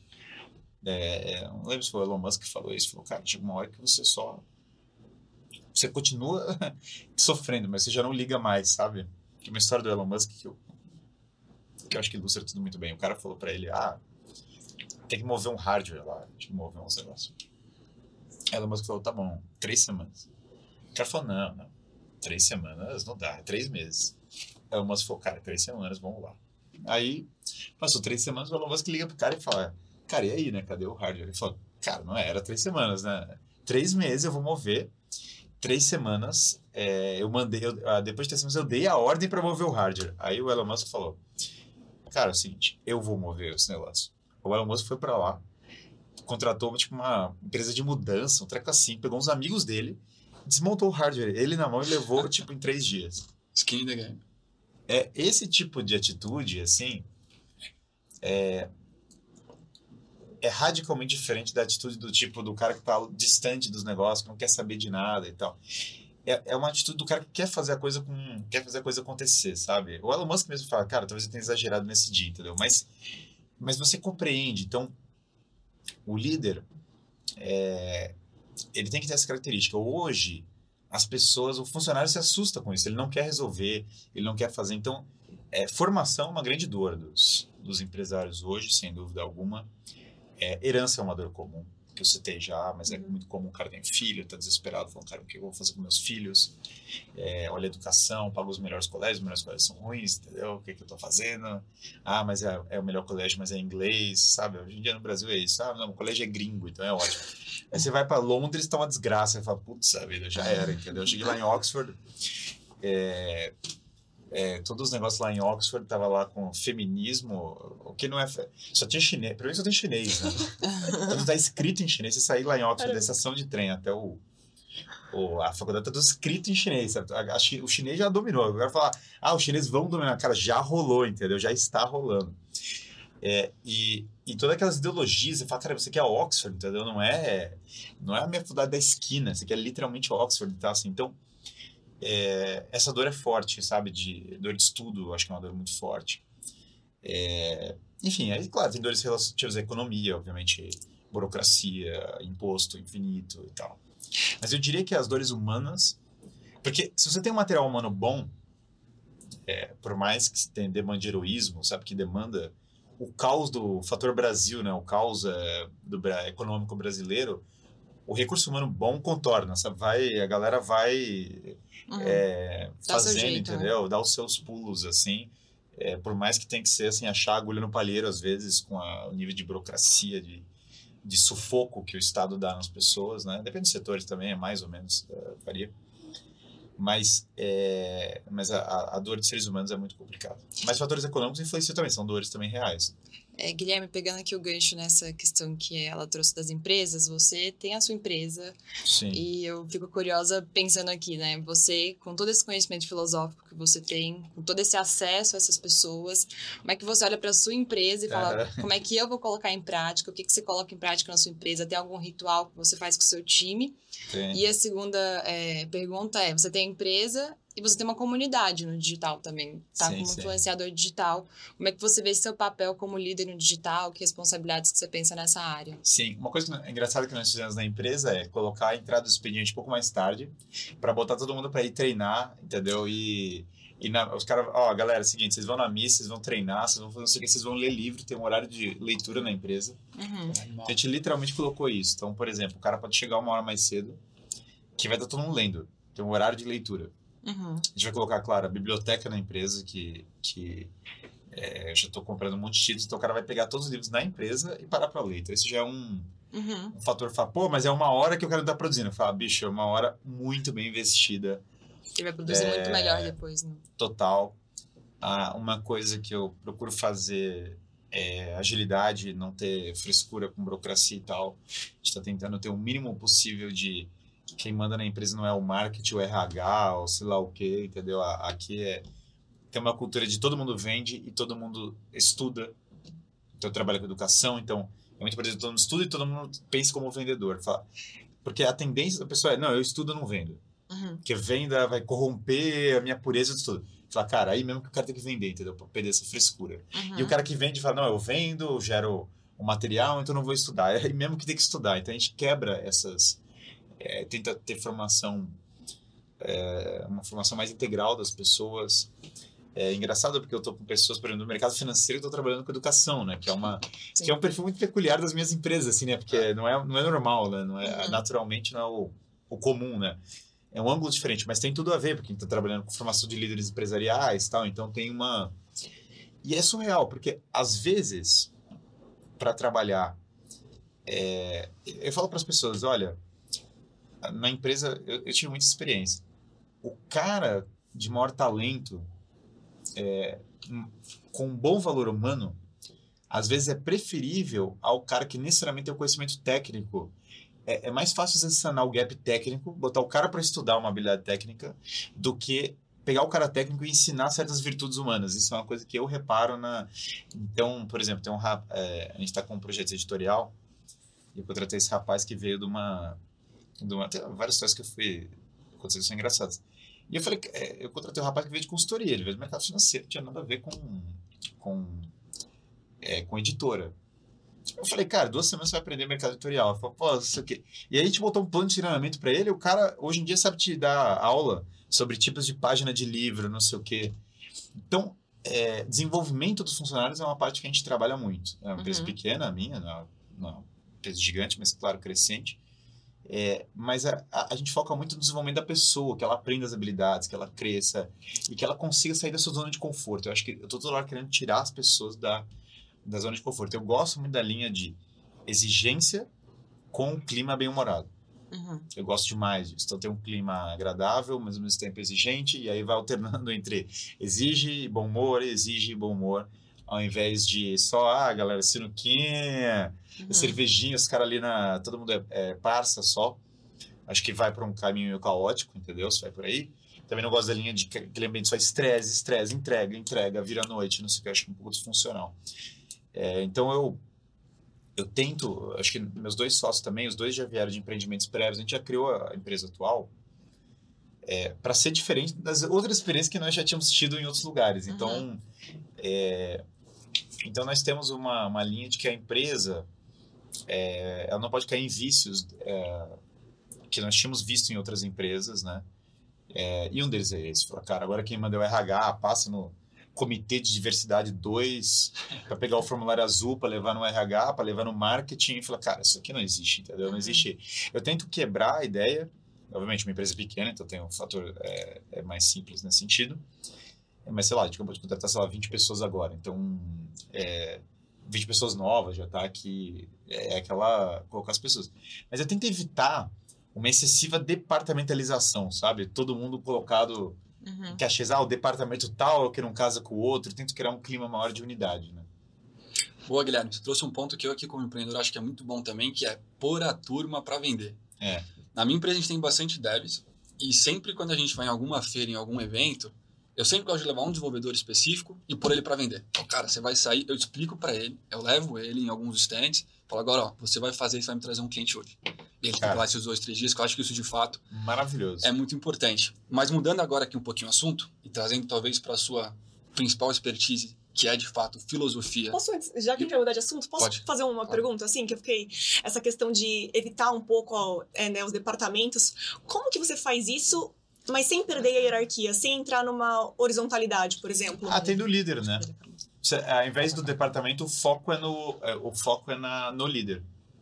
Certo. No chefe da equipe, na... aqui entra grosseiramente nessa lei de metodologias mais ágeis, mas no fundo você tem uma, um time e o time tem um líder. Tá bom, então é o líder que tem que, que nem a gente falou aqui ao longo de todo o podcast, né? Exercer, exercer autoridade. Subliderança, e... liderança média forte. Cada, todo mundo, tudo tem líder. Tudo tem um dono e tudo certo. tem um líder. É, acho, que, acho que é isso, né? Ter o dono. E acho que isso é importante, né? Toda Essa questão pauta, de ter dono. Toda pauta tem que ter um dono. Certo. Quem é o cara que entrega a xícara? Aí vai entregar a xícara. Uhum. No Império Romano era assim também. Sabe que eles entregavam todas aquelas obras públicas, aquele negócio, aquelas estradas e tal? Era CPF, bicho. O cara entrava na carreira, na carreira dele, era assim: essa estrada é fulano. Uhum. Se a estrada não saía, era fulano na reta. Ponto. Uhum. Essa é a única coisa que funciona. Então, é aí que tá. Departamentalização, para mim, é radicalmente diferente de hierarquia. Hierarquia, eu acho que tem que ser super forte. É. Então, eu tô toda hora falando quem é o chefe, quem é o líder, quem vai entregar, quem é o dono da pauta. Isso é, para mim, é... Que passa Sem isso não tem responsabilidade, nada. né? Total, Tem que total. ter alguém que vai ter... Se alguma coisa der errado, você tem que, quem, quem cobrar, né? Alguém tá responsável por aquilo. Quando não tem uma pauta... Tudo que não tem uma pauta, eu imediatamente paro para falar, cara, não vai sair. É aquela coisa que senão o pessoal fica jogando um pro colo do outro, né? A responsabilidade, ninguém quer assumir. Sim. Aí... Tem que ter um dono da... E as metas são muito vinculadas a... a... as pessoas. Então é, o que eu chamo de departamentalização é quando você tem aqueles setores. E aí sim, quando você não tem o líder claro, você tem o setor só vagamente ao invés do líder, é, aí já era. Ainda tem o setor que não vende, pior ainda. Aí, eu, cara, aí o, o buraco negro do governo e das empresas é o setor que não vende. Ela fala, o governo não vende, o governo não vende. Cara, vamos lá. No governo, tem coisa que é pura burocracia e tem coisa que entrega alguma coisa. Simples assim, é o mesmo princípio. O princípio é literalmente o mesmo. Tem um cara lá fazendo uma estrada de verdade, tem um cara lá que faz só, só Deus sabe o quê. É, todos esses caras que, sabem só lá, que fazem só Deus sabe lá o quê, aí é importante porque não sei o quê. Cara, muitas vezes não é, entendeu? Uhum. É, e, e aí que você tem que ter essa cabeça de desburocratização infinita. Toda vez que não tem alguém com uma pauta, você tem que botar a pauta. Toda vez que tem alguém ocioso, você tem que dar o trabalho. Toda vez que não tem skin in the game, você tem que colocar skin in the game. Toda vez que tem um, é, uma, uma burocracia sendo criada que é inútil, você corta. E, e, um outro ponto que você mencionou lá atrás, quando a gente estava falando sobre as dores né, dos empresários, você mencionou, por exemplo, uma questão de lidar com ideologias. E, e isso é uma coisa que eu fico pensando muito, que assim, como que a gente saiu lá atrás de grandes filósofos estudiosos que tinham uma sede de buscar a verdade. Você fala muito sim, sim. buscar a verdade, sua empresa chama em busca da verdade, é. né? E hoje em dia parece que é quase que um crime você falar isso, né? Parece que é um crime você é um falar crime, que é. existe uma verdade. É a famosa sim. ditadura do relativismo que total, a gente vive. Total. E, e como, que, como que você enxerga assim, como que a gente saiu daquilo né? Como Sim. que a gente saiu de, de buscar a verdade para chegar no, no momento atual, onde cada um tem a sua verdade e a gente tem que respeitar? E, e como que isso afeta a formação das pessoas? Né? Acho que principalmente dessa nova geração também, que você comentou aí, por exemplo, algumas dificuldades da geração Z. Imagino que estar nesse ambiente aí de ditadura do relativismo também traga muitos impactos na formação dessas pessoas. Sim, com certeza. É, foram, sem dúvidas, as revoluções que, que mudaram esse paradigma. Então, Hoje, o mundo atual ele é herdeiro das revoluções que aconteceram, em especial as revoluções liberais, que cuja finalidade foi a subversão dos valores, né? Então, é, o que acontecia no mundo clássico é todo o mundo era focado no, no, no desenvolvimento da pessoa. Então, por exemplo, pega por exemplo a, a, o Império Romano, a Idade Média ou a Renascença, são épocas muito diferentes. Mas nessas épocas, pegar a Renascença, o cara tem que ser o cara, o homem de várias habilidades. O cara tem que saber medicina, o cara tem que saber todas as coisas, porque ele vai ser o cara que vai conduzir as pessoas, né? Vai ser o condottiere do, do Estado. Conforme é, chega ali no 1600, 1700, você tem uma nova casta de pessoas que tem valores relativistas em comparação com os outros. Essa casta de pessoas vem de uma ideia muito estranha de que a história sempre evolui, a história está sempre indo em direção a um progresso, que é uma ideia que vem de uma certa teologia é, deturpada. Então, tinha a visão tradicional católica, na visão tradicional católica, o paraíso é só na, no céu mesmo, sabe? Não é, não existe paraíso na terra. No entanto, é, de certos grupos milenaristas ou grupos esotéricos, a, um exemplo foi o Thomas Mintzer, que queria fazer o reino dos céus na terra e começou a matar todos os ricos já na época da reforma. Começa a surgir visões espirituais diferentes dessa outra, de uma visão mais transcendente, que queriam imanentizar a escatologia. O que, que é isso? Escatologia é o juízo final, é o fim dos tempos. Imanentizar é trazer para a terra, ou seja, queriam pegar o juízo final e tirar do céu e trazer para a terra. Essa estranha inversão, né, gera uma ideia de nós vamos criar a cidade dos puros aqui na terra. Essa visão se alia com uma nova cultura de riqueza que é diferente da clássica. Porque a riqueza clássica é muito vinculada à riqueza real. Se você ganha dinheiro, você tem que produzir. Então, é, padrão ouro, o mundo clássico era tudo baseado assim, padrão ouro, empreendedorismo, criação de riqueza e tal. O mundo moderno, ele foi inspirado numa visão de inflação, que é você criar dinheiro a despeito da riqueza real, de ficar produzindo, imprimindo dinheiro e fazendo outras coisas. Então você tem uma cultura de usura, no sentido do que se falava no tradicional católico, que as pessoas confundem, porque elas acham que simplesmente empréstimo é usura. Mas usura não é simplesmente um empréstimo do dinheiro. Usura é, tem a ver, muito mais a ver com juros sobre juros. Com a ideia de que você vai criando dinheiro em cima de dinheiro, em cima de dinheiro infinitamente. Bom, esse é um dos exemplos notórios ali na Inglaterra é, foi a South Sea Bubble. O governo precisava se financiar e aí o governo criou uma empresa, Companhia do Sul, é, Companhia dos Mares do Sul. Fala, cara, essa empresa fazer o quê? Nada, não existe a empresa. E aí o governo vendeu as ações desse negócio, ganhou uma grana, pagou a dívida e depois falou, galera, sorry, é, não tem empresa, entendeu? Sir Isaac Newton perdeu uma nota com essa South Sea Company. Foi a primeira bolha, né? Foi a primeira bolha. Então as pessoas começaram a descobrir que é melhor do que, mais fácil do que produzir, é, era você inventar riqueza onde não tem. Então, você teve uma estranha aliança dessa visão milenarista é, em relação à religião, a, e mais revolucionária, que dá origem a essa visão revolucionária, com essa visão uh, usurária, inflacionária tal. A coalizão dessas duas coisas é o que cria as revoluções, em primeiro lugar, a Revolução Gloriosa. O que é a Revolução Gloriosa? Tem lá o rei, o rei é o zelador das pessoas. Fala, cara, agora tem o Cromwell, que é o outro lado do, da moeda, o uhum. Cromwell falou que ele foi enviado por Deus para trazer o paraíso na Terra. Caramba, já é um outro treco. Aí o Cromwell fala que agora todos nós vamos ser iguais, nós vamos ter o cabelinho cortado Playmobil, porque Deus criou todos iguais. Já não era o que falava na doutrina tradicional. E o Cromwell odeia essa hierarquia anterior, essa sociedade mais feudal, com governo descentralizado, governo local e tal, tal, tal. Agora o governo vai ser é, a República, muito engraçado que o Cromwell, a ditadura do Cromwell chamava República. É, e o parlamentarismo vem nessa linha. Por que o parlamentarismo era tão forte como o pauta? Porque o parlamentarismo dava poder para quem podia comprar um lugar na, no Congresso, em detrimento do mundo anterior. Porque no parlamento você consegue comprar uma eleição.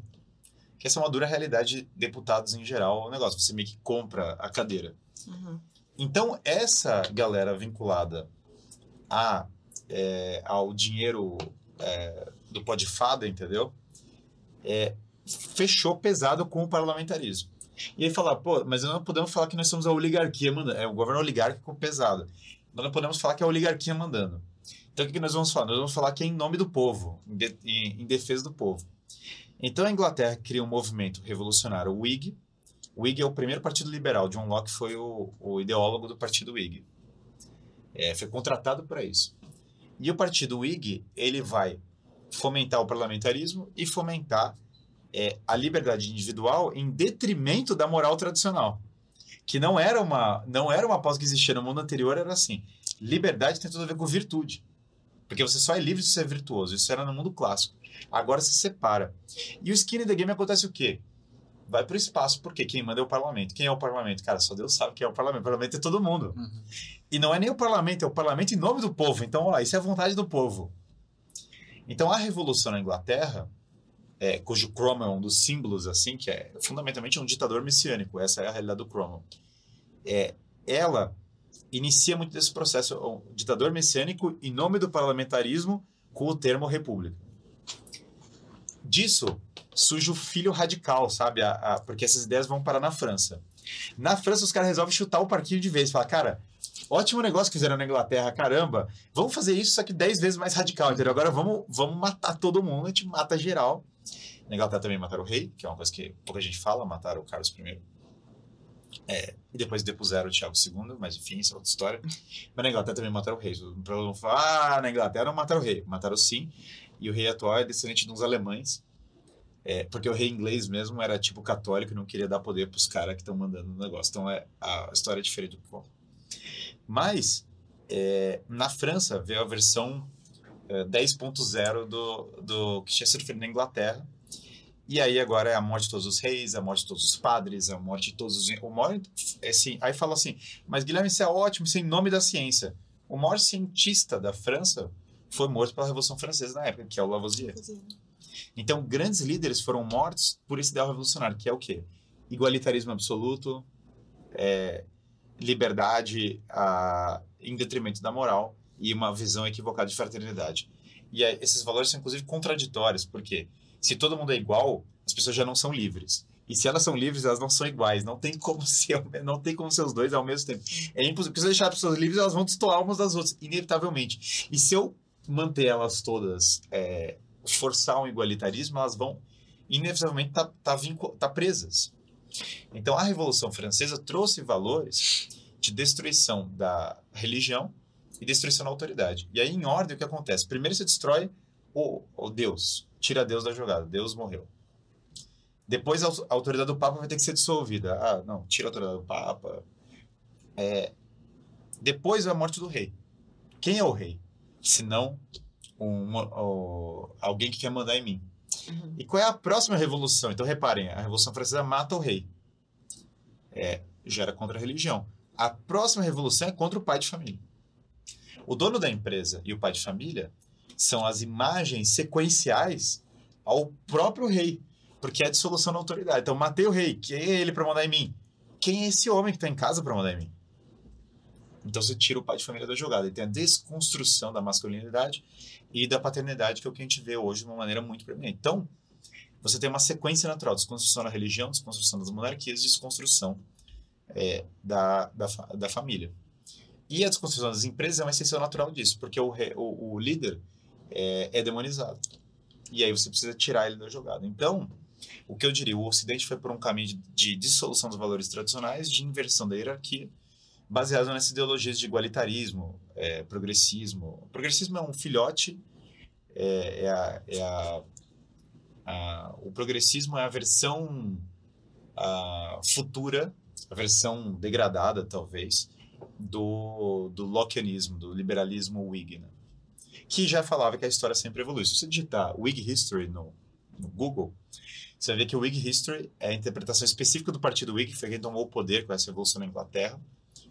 É, e essa interpretação específica da história é a interpretação de que o, o a história sempre está evoluindo em direção a um futuro iluminado, é, da democracia liberal uh, sem problemas, sem males e tal. Então, esse é o Whig History. Nos Estados Unidos, o partido do Jefferson era herdeiro dessa tradição. E o partido do Jefferson era o republicano democrata, que é o atual partido democrata. Então, se você pegar Inglaterra, Estados Unidos e França, Inglaterra, Estados Unidos e França são os três países do iluminismo. São os três países que lideram o Ocidente, são os ganhadores da, das guerras mundiais. Esses três líderes foram muito impactados por essa formação revolucionária. O Partido Democrata é um filho direto disso, tá aí a... só, que agora, só que ele foi se radicalizando ao longo, ao longo de 200 anos. Então, você está vendo a, a versão... Ela fala, mas Guilherme, é, John Locke não era um líder da direita? Bom, você pode achar John Locke de direita para 2023. Mas ninguém achava isso na época do John Locke. Na época do John Locke, todo mundo sabia que ele era um líder revolucionário. Agora, para 2023, Cara, para 2023, os seus avós são todos de direita, entendeu? Para uhum. efeitos. Para 2023, ou, cinco anos atrás já é de extrema direita para 2023. Então, a, aqui o que acontece é um tema de. O Partido Democrata, ele é tipo a versão altamente é, ideologizada é, do que era esse processo revolucionário que estava lá já na origem dos Estados Unidos, que era o, o oposto da linha do Jefferson, do, do Washington. A linha do Jefferson era o oposto do Washington. O Washington na verdade, a ideia é que ele seria tipo o monarca do país, que é a ideia do Hamilton, que foi o cara que arquitetou o país. É, o Hamilton era o, o, partido federalista, que era diferente do desse partido, que era o quê? Governo descentralizado, o Washington como líder, presença mais forte da moral, o cara vai liderar o negócio. Então, é, existe uma grande diferença entre o que era, na origem dos Estados Unidos, a direita americana do que era a esquerda americana. Mas hoje, a, a, a a vitória triunfal foi desse processo revolucionário dentro dos Estados Unidos também. E aí você vai vendo os efeitos disso espalhando pelo globo, né? Então, a, França, obviamente, a Revolução Francesa teve um impacto gigante. Na Inglaterra, o Partido Whig foi o partido dominante da história inglesa. Então, é, o duro é que esses países revolucionários, esses partidos revolucionários são contra os próprios países, né? Então, por exemplo, a, a maior ódio do revolucionário americano é os Estados Unidos. Ele odeia os Estados Unidos, ele quer destruir os Estados Unidos. E aí vai a, essa, esse estranho processo de autodestruição do Ocidente. Em que o Ocidente gosta de tudo menos o Ocidente, apoia tudo menos o Ocidente, mas a gênese é o ideal revolucionário. Então, em resumo, as revoluções é, iluministas criaram a crise atual. E acho que é interessante ver também como a história ela não se repete, mas ela rima, né? Você teve ali, por mais que a turma ali na escola pinte essa Revolução Francesa como uma coisa muito bonita, não foi. Foi caótica, foi sangue para todo lado. E mais uma vez, você tinha o quê? Caos, chegou Napoleão, Sim. unificou e liderou e virou imperador. É. Napoleão como... foi o malandro do negócio. É porque Napoleão falou: eu sou revolucionário, viu? E depois ele botou a coroa, meteu a bandeira, a, voltou com a bandeira antiga, botou umas botas, botou o exército e falou: cara, na real era um monarca, entendeu? Ah. É, sem usar o nome, só que era claramente isso, né? Depois se coroou e tal. Mas Napoleão foi derrotado, teve a restauração monárquica ali na França e, enfim, depois é, voltou a, o, os revolucionários voltaram ao poder. Mas é engraçado porque Napoleão é um caso fantástico de, cara, não deu certo, a gente precisa de um homem que vai resolver a parada é, de verdade, né? Que é o que a gente vê no cenário político atual. Quer dizer, olha o exemplo do. Vamos pegar o exemplo do El Salvador aí. O El Salvador é, saiu da taxa de países mais violentos da América Latina para ser mais seguro que o Canadá em três anos. Que é um negócio meio louco se parar para pensar. Sim. É, olha que coisa é, como foi que o Bukele fez isso, né? O Bukele fez isso porque ele ah, comprou flores, né? E deu para todos os criminosos. Brincadeira, ele construiu umas prisões e prendeu todo mundo.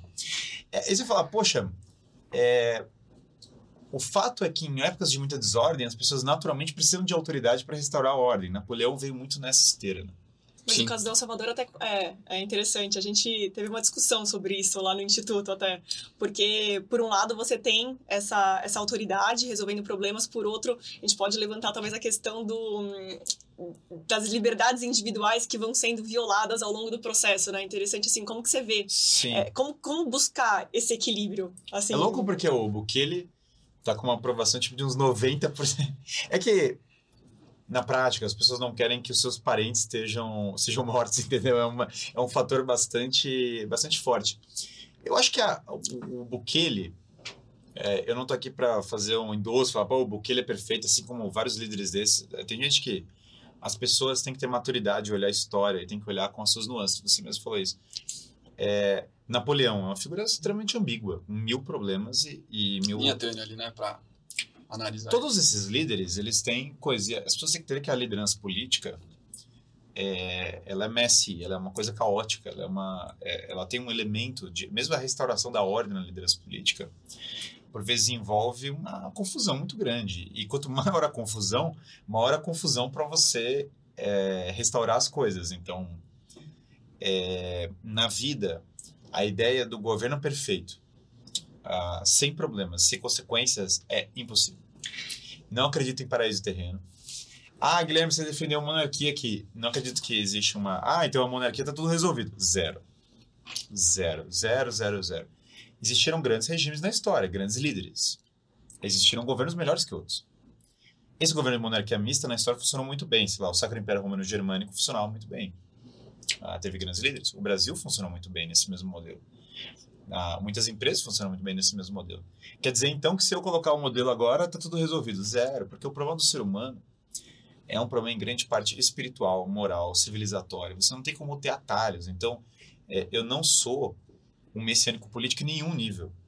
Eu acho que existem coisas que funcionam e coisas que não funcionam. Exemplo, a política de combate ao crime do Bukele claramente funciona melhor que a nossa em algum aspecto, porque assim, ah, se não tivesse funcionando, isso quer dizer que o governo Bukele é perfeito? Lógico que não. Isso quer dizer que é, é, que nós temos uma solução mágica então, para as coisas, é lógico que não, não existe solução mágica para nada. Então nós temos que começar a entender que o problema da política é sim de fato mais profundo do que se imagina mas ele também não, nós não somos obrigados a supor que as piores formas de governo são as únicas possíveis. Isso não quer dizer que é, imediatamente você tem fórmula mágica, porque não vai ter fórmula mágica nenhuma ah, que, que prescinda do trabalho de melhorar a cultura das pessoas, melhorar a civilização, melhorar a densidade de uma população. Pô, e Guilherme, um ponto que eu queria explorar ainda aqui com você, que acho que a gente falou sobre muita coisa, líderes, desconstrução de valores, mas o seu campo talvez que você mais domina seja ali de fato os filósofos clássicos, e que a gente acabou ainda não abordando tanto eles. Mas, se a gente olha no Mótica, acho que ali a gente vai concordar. É, o valor que esses filósofos clássicos tinham antigamente, um Aristóteles, um Sócrates, um Platão, ele é infinitamente maior do que os filósofos de hoje em dia têm. E aqui eu acho que fica até um parabéns para você, porque você está conseguindo liderar uma nova onda de uma forma muito pragmática e muito importante que eu acho que a nossa sociedade precisa né, liderando, trazendo de novo ensinamentos filosóficos para o nosso dia a dia.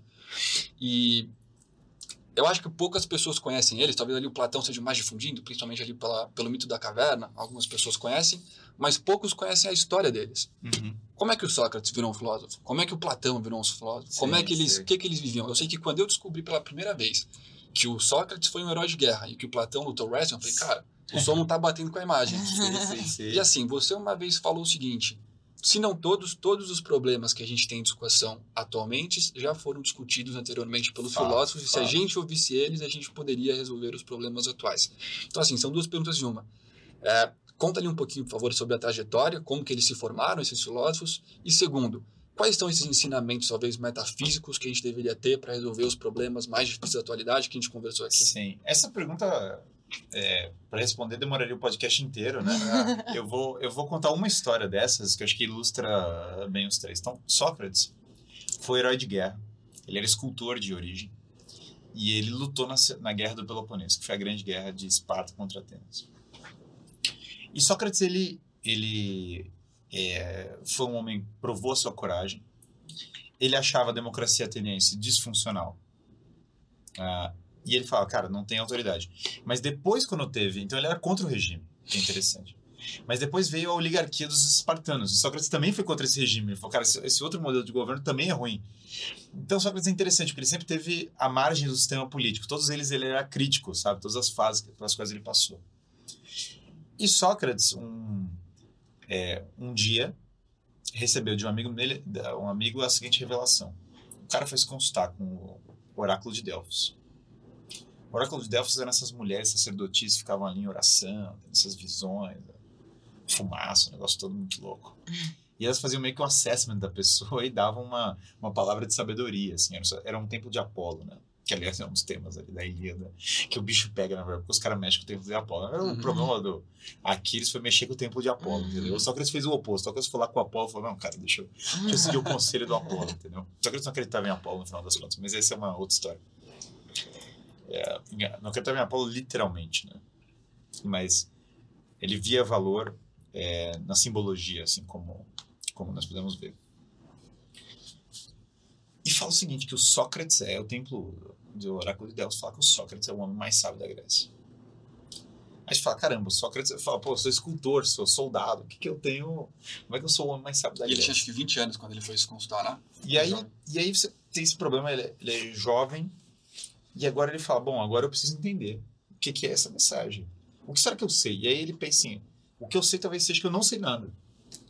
Eu não sei a, eu não sei as coisas. Então, eu preciso é, descobrir, né? Então, ele começa, ele fala, vou interrogar os grandes generais, é, filósofos, líderes políticos, os caras que tem aqui, na, os caras que sabem, né?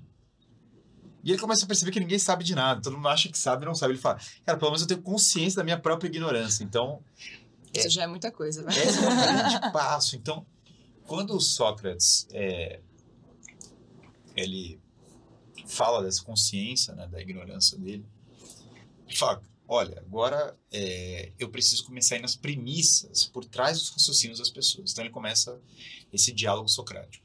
Então começa a ver, cara, por trás disso tem isso, por trás disso tem isso. Vejo que ele tem influências de filósofos pré-socráticos que já trouxeram conteúdo para ele. Parmênides influenciou ele, Anaxágoras, que foi o mentor de Péricles, que era um cara da época dele. Então, ele teve é, pessoas que influenciaram ele previamente, mas que ele estudou, sem dúvida. Posso perguntar aqui só um disclaimer?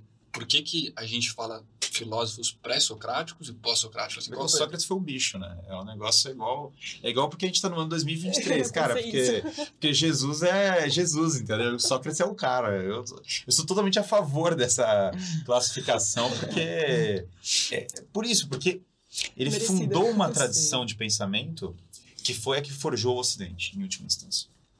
Ele é o inaugurador de uma, de uma visão, é, num nível de profundidade que, que não tinha nos filósofos pré-socráticos.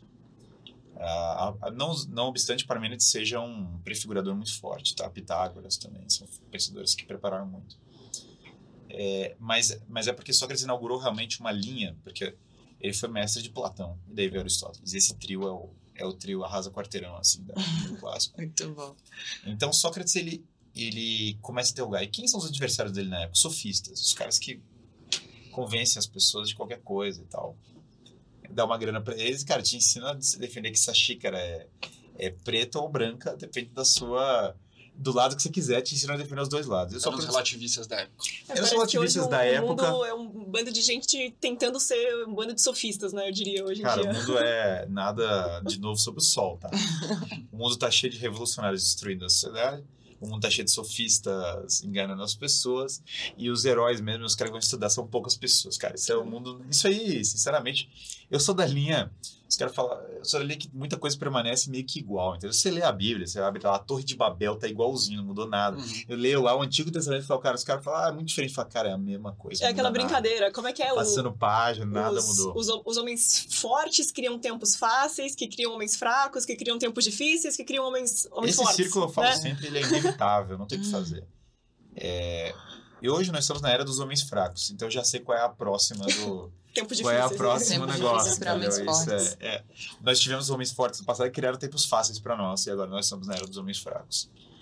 E, e homens fracos vão criar tempos difíceis. Inevitavelmente você está vendo o ressurgimento das guerras, a coisa e tal, o bicho está voltando a pegar.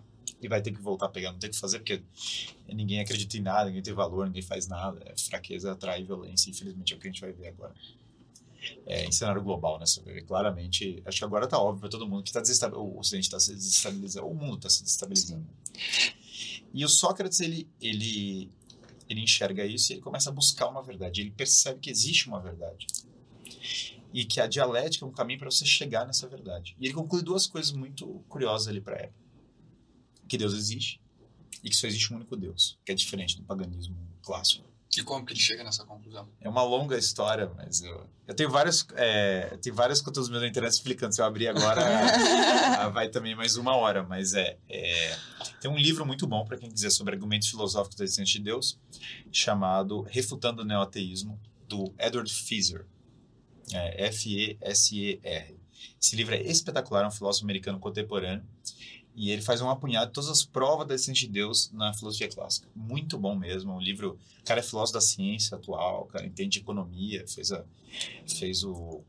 É, escreveu uma tese sobre Hayek, estudou filosofia da ciência, física quântica e escreveu esse livro. Então, o cara é um altíssimo nível.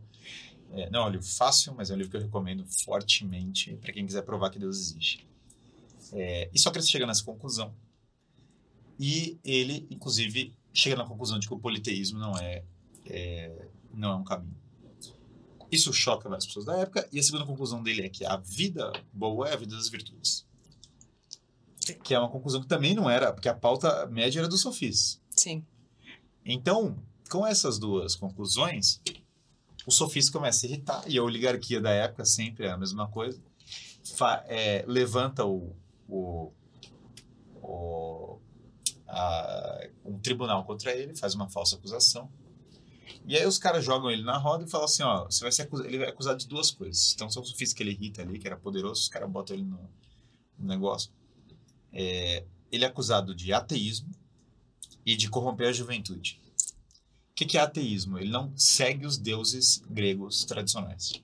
Uhum. O que, que é, é, corromper a juventude?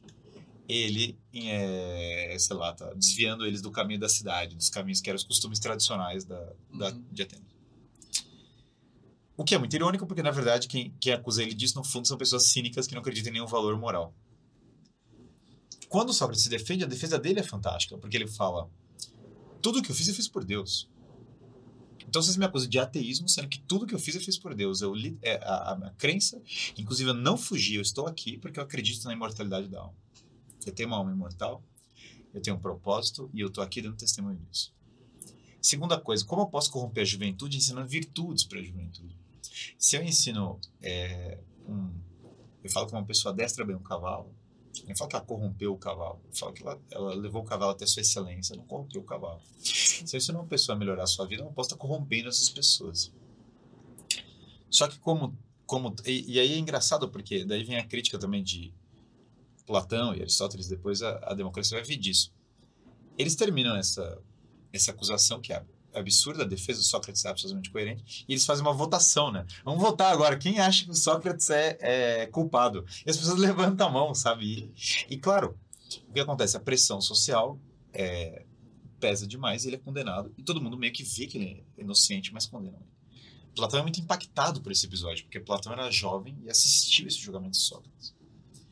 E quando e Sócrates vai morrer bebendo cicuta, né? Tem até um quadro do já, é, Jacques né? Que ele aponta para cima o Sócrates, que seria essa analogia da imortalidade da alma, né, aproveitando para o céu. Sócrates dá um esporro nos outros em volta e fala: Ó, oh, vocês estão chorando, mas é porque vocês não estão com a crença suficientemente bem estabelecida na imortalidade da alma. Eu estou indo para uma situação melhor. Uhum. É, e o Sócrates, então, ele dá esse testemunho. É engraçado porque São Paulo, é, Sócrates chamava Deus do Deus desconhecido. Né?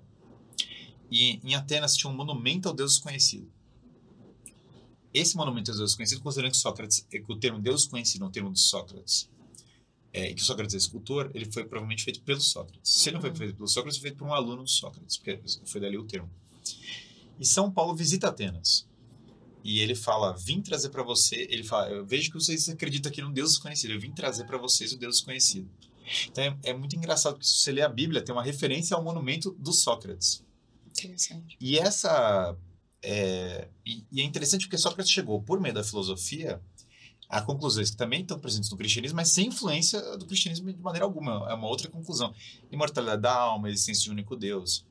Essas crenças chocaram muito é, o sistema da época, porque as pessoas olharam e falaram, cara, isso aqui é cadê Zeus? Mas é Zeus, é Afrodite, qual é a... Uhum. E esses deuses têm uma conotação muito política também, porque tem um culto civil desses deuses, né? Então, claro que a, a... E Sócrates, no fundo, era crítico do regime. Em muitos aspectos, Alexandre o Grande é fruto das críticas dos filósofos clássicos ao regime de Atenas. Eles entendiam como um modelo melhor do que o modelo de gestão da, da Atenas antiga, que decaiu de fato. Atenas, nessa época, vai decair até o ponto que vai acabar o regime e, e ele nunca mais vai, vai ser independente. Né? É, então é engraçado porque Sócrates morreu, como Júlio César, como Jesus Cristo, como. Ah, é, claro, Jesus Cristo ainda é outro, né? é um outro nível, porque Napoleão fala uma coisa no final da vida dele, na época da conversão dele, que é muito interessante. Tem uma, Napoleão era muito cínico em relação à religião, mas no final da vida se converte. E tem um general que ela fala com ele, chamado Bertrand, que é iluminista, todo cheio da, da pompa, fala: ah, existem outros grandes homens na história, tipo Alexandre, como Maomé, e tem Jesus, é um entre outros. E Napoleão fala: cara, não é igual. Ele fala: uhum. como não é igual? Fala. Esses homens que você está falando, eles são como eu. Eu fiz o que eles fizeram. Eles resolveram as coisas na espada. Passaram a espada e resolveram. O caso de Jesus, é radicalmente diferente porque ele morreu na cruz. Ele não, ele, ele literalmente morreu pregando. E nós e o que ele falou é, é verdadeiramente universal e está valendo agora para nós.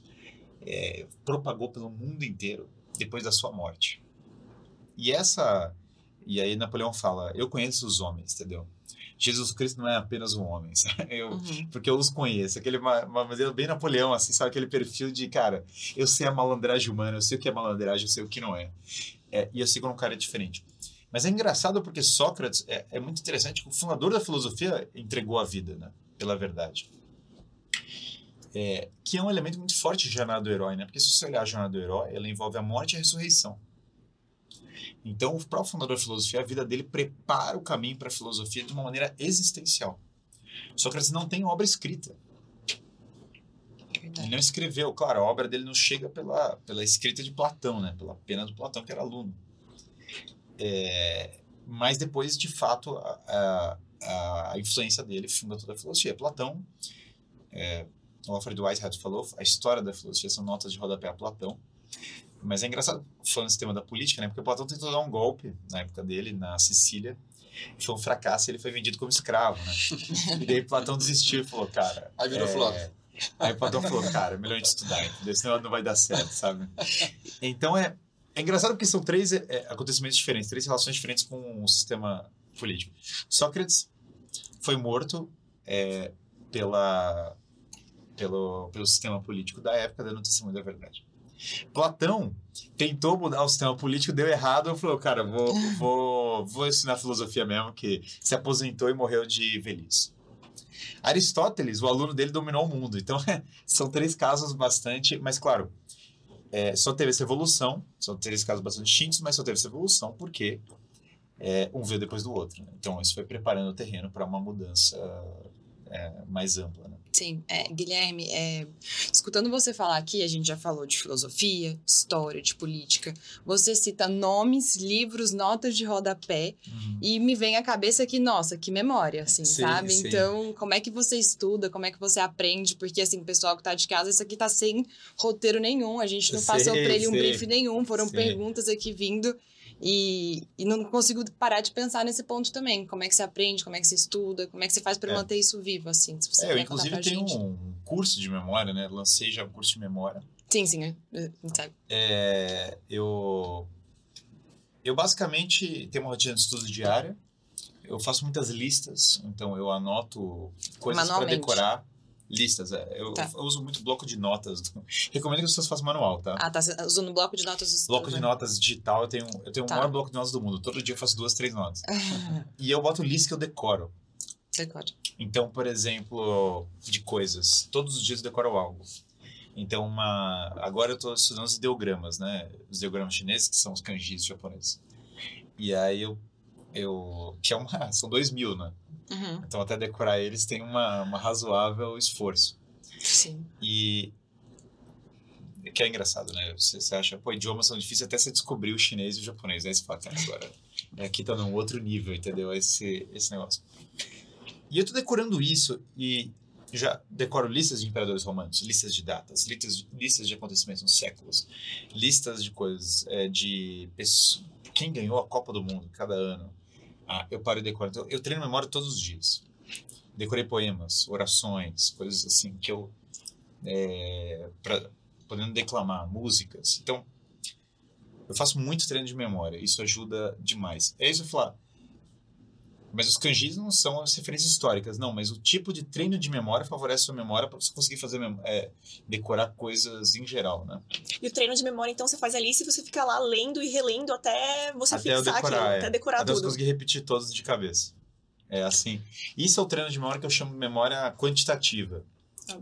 E aí tem um outro treino de memória que eu chamo de memória mais qualitativa, que é basicamente resumida a aula sobre capítulos de livros. Quando eu não dou aula para alguém literalmente, eu é, eu pelo menos repasso para mim mesmo, explico como se estivesse explicando para mim mesmo o resumo.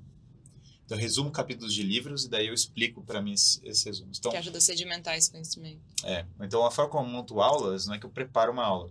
Eu só coloco bullet points, porque esses bullet points já evocam na minha memória, nos palácios da memória ali, os capítulos que eu já resumi previamente. É, lá atrás. Então tem livro que eu já li há 10 anos que eu dou aula hoje sobre ele. Mas por quê? É, eu fiz o treino de memória durante o livro, então o livro... ah, Tem casos muito engraçados, por exemplo, dessa consequência, né? Eu, dei- eu li esse livro a primeira vez há 10 anos. E, enfim, eu é, indico muito esse livro e tal, um baita livro. E aí eu fui é, falar, eu falei, cara, eu vou reler ele, porque faz muito tempo que eu li, né? Vamos reler. E era muito engraçado, porque eu lembrava o livro inteiro, sabe? Ah, mas eu falava, poxa, por que, que você lembra? Claro, pode ter até um talento de memória, beleza. Mas é porque o resumo tinha sido bem feito. Então eu lembrava os bullet points de cada capítulo. Então, independente da, da de eu lembrar cada frase, eu sem dúvida não lembrava cada frase ou cada referência que ele fazia no livro, isso longe. Mas eu lembrava o argumento de cada capítulo. Isso assim, você termina de ler um capítulo, você faz o resumo daquele capítulo. É, mas o resumo é a síntese do argumento, da sequência lógica principal do argumento. Porque as pessoas pensam em resumo tipo fichamento da faculdade. E isso não é a mesma coisa que você poder reproduzir a sequência lógica do argumento que está no livro.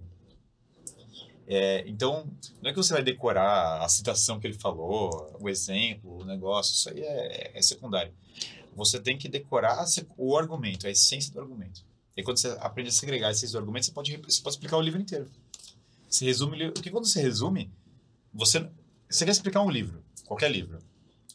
Você não vai falar, página 2, acordei de manhã e isso não é um resumo do livro. Você vai resumir a essência. Então, por exemplo, é, Brutus é o filho adotivo do Júlio César, traiu o pai. No último capítulo ele esfaqueia Júlio César, e Júlio César fala, tu, meu filho, porque tem um tema de traição e tal. Então, essa, é, você já está sintetizando os elementos centrais daquela história. Se você vai dar uma aula sobre a peça, não vai parar e falar.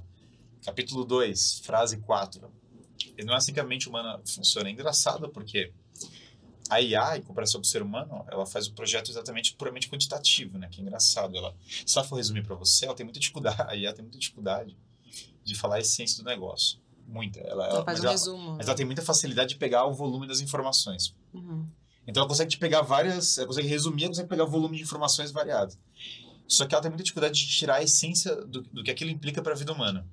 Por óbvio, isso, isso ela, ela não faz, simplesmente não faz, não faz dessa maneira. Então é muito próprio da inteligência humana extrair a essência, né? entender o que é essencial em algo. E, e a gente estava conversando antes de você chegar, assim, como que é essa questão, por exemplo, de divisão de horas do seu dia? O quão organizado você é? Como que você organiza? Porque não faço ideia de quantos livros você já leu aí ao longo da vida, né? Já foram muitos e muitos. E a gente estava pensando, gente, será que no começo do ano ele vai lá e ele faz uma listinha com todos os livros Faz, que ele faz, quer que eu vou ler? no ano, Como- é. e, e aí, assim, você vai lá e você separa Eu boto em cada... ordem, aí eu compro um monte e daí eu vou lendo. E você separa cada hora do E no seu celular- dia? Como que é no isso? celular eu tenho, tipo, dezenas de livros. Porque eu tô parado num lugar ocioso, tô não sei o que, eu começo a ler o livro. Não fica no Reels do Instagram. É, não, zero. Eu, eu gosto de assistir. Na internet eu assisto. Não é que eu não perco tempo na internet. Eu perco. A minha, é, eu gosto de ver vídeo de luta, essas coisas. Eu me divirto, né? Minha esposa até falou: Ah, tô precisando relaxar. Eu liguei lá o UFC. A minha esposa falou: Caramba, relaxa isso aqui.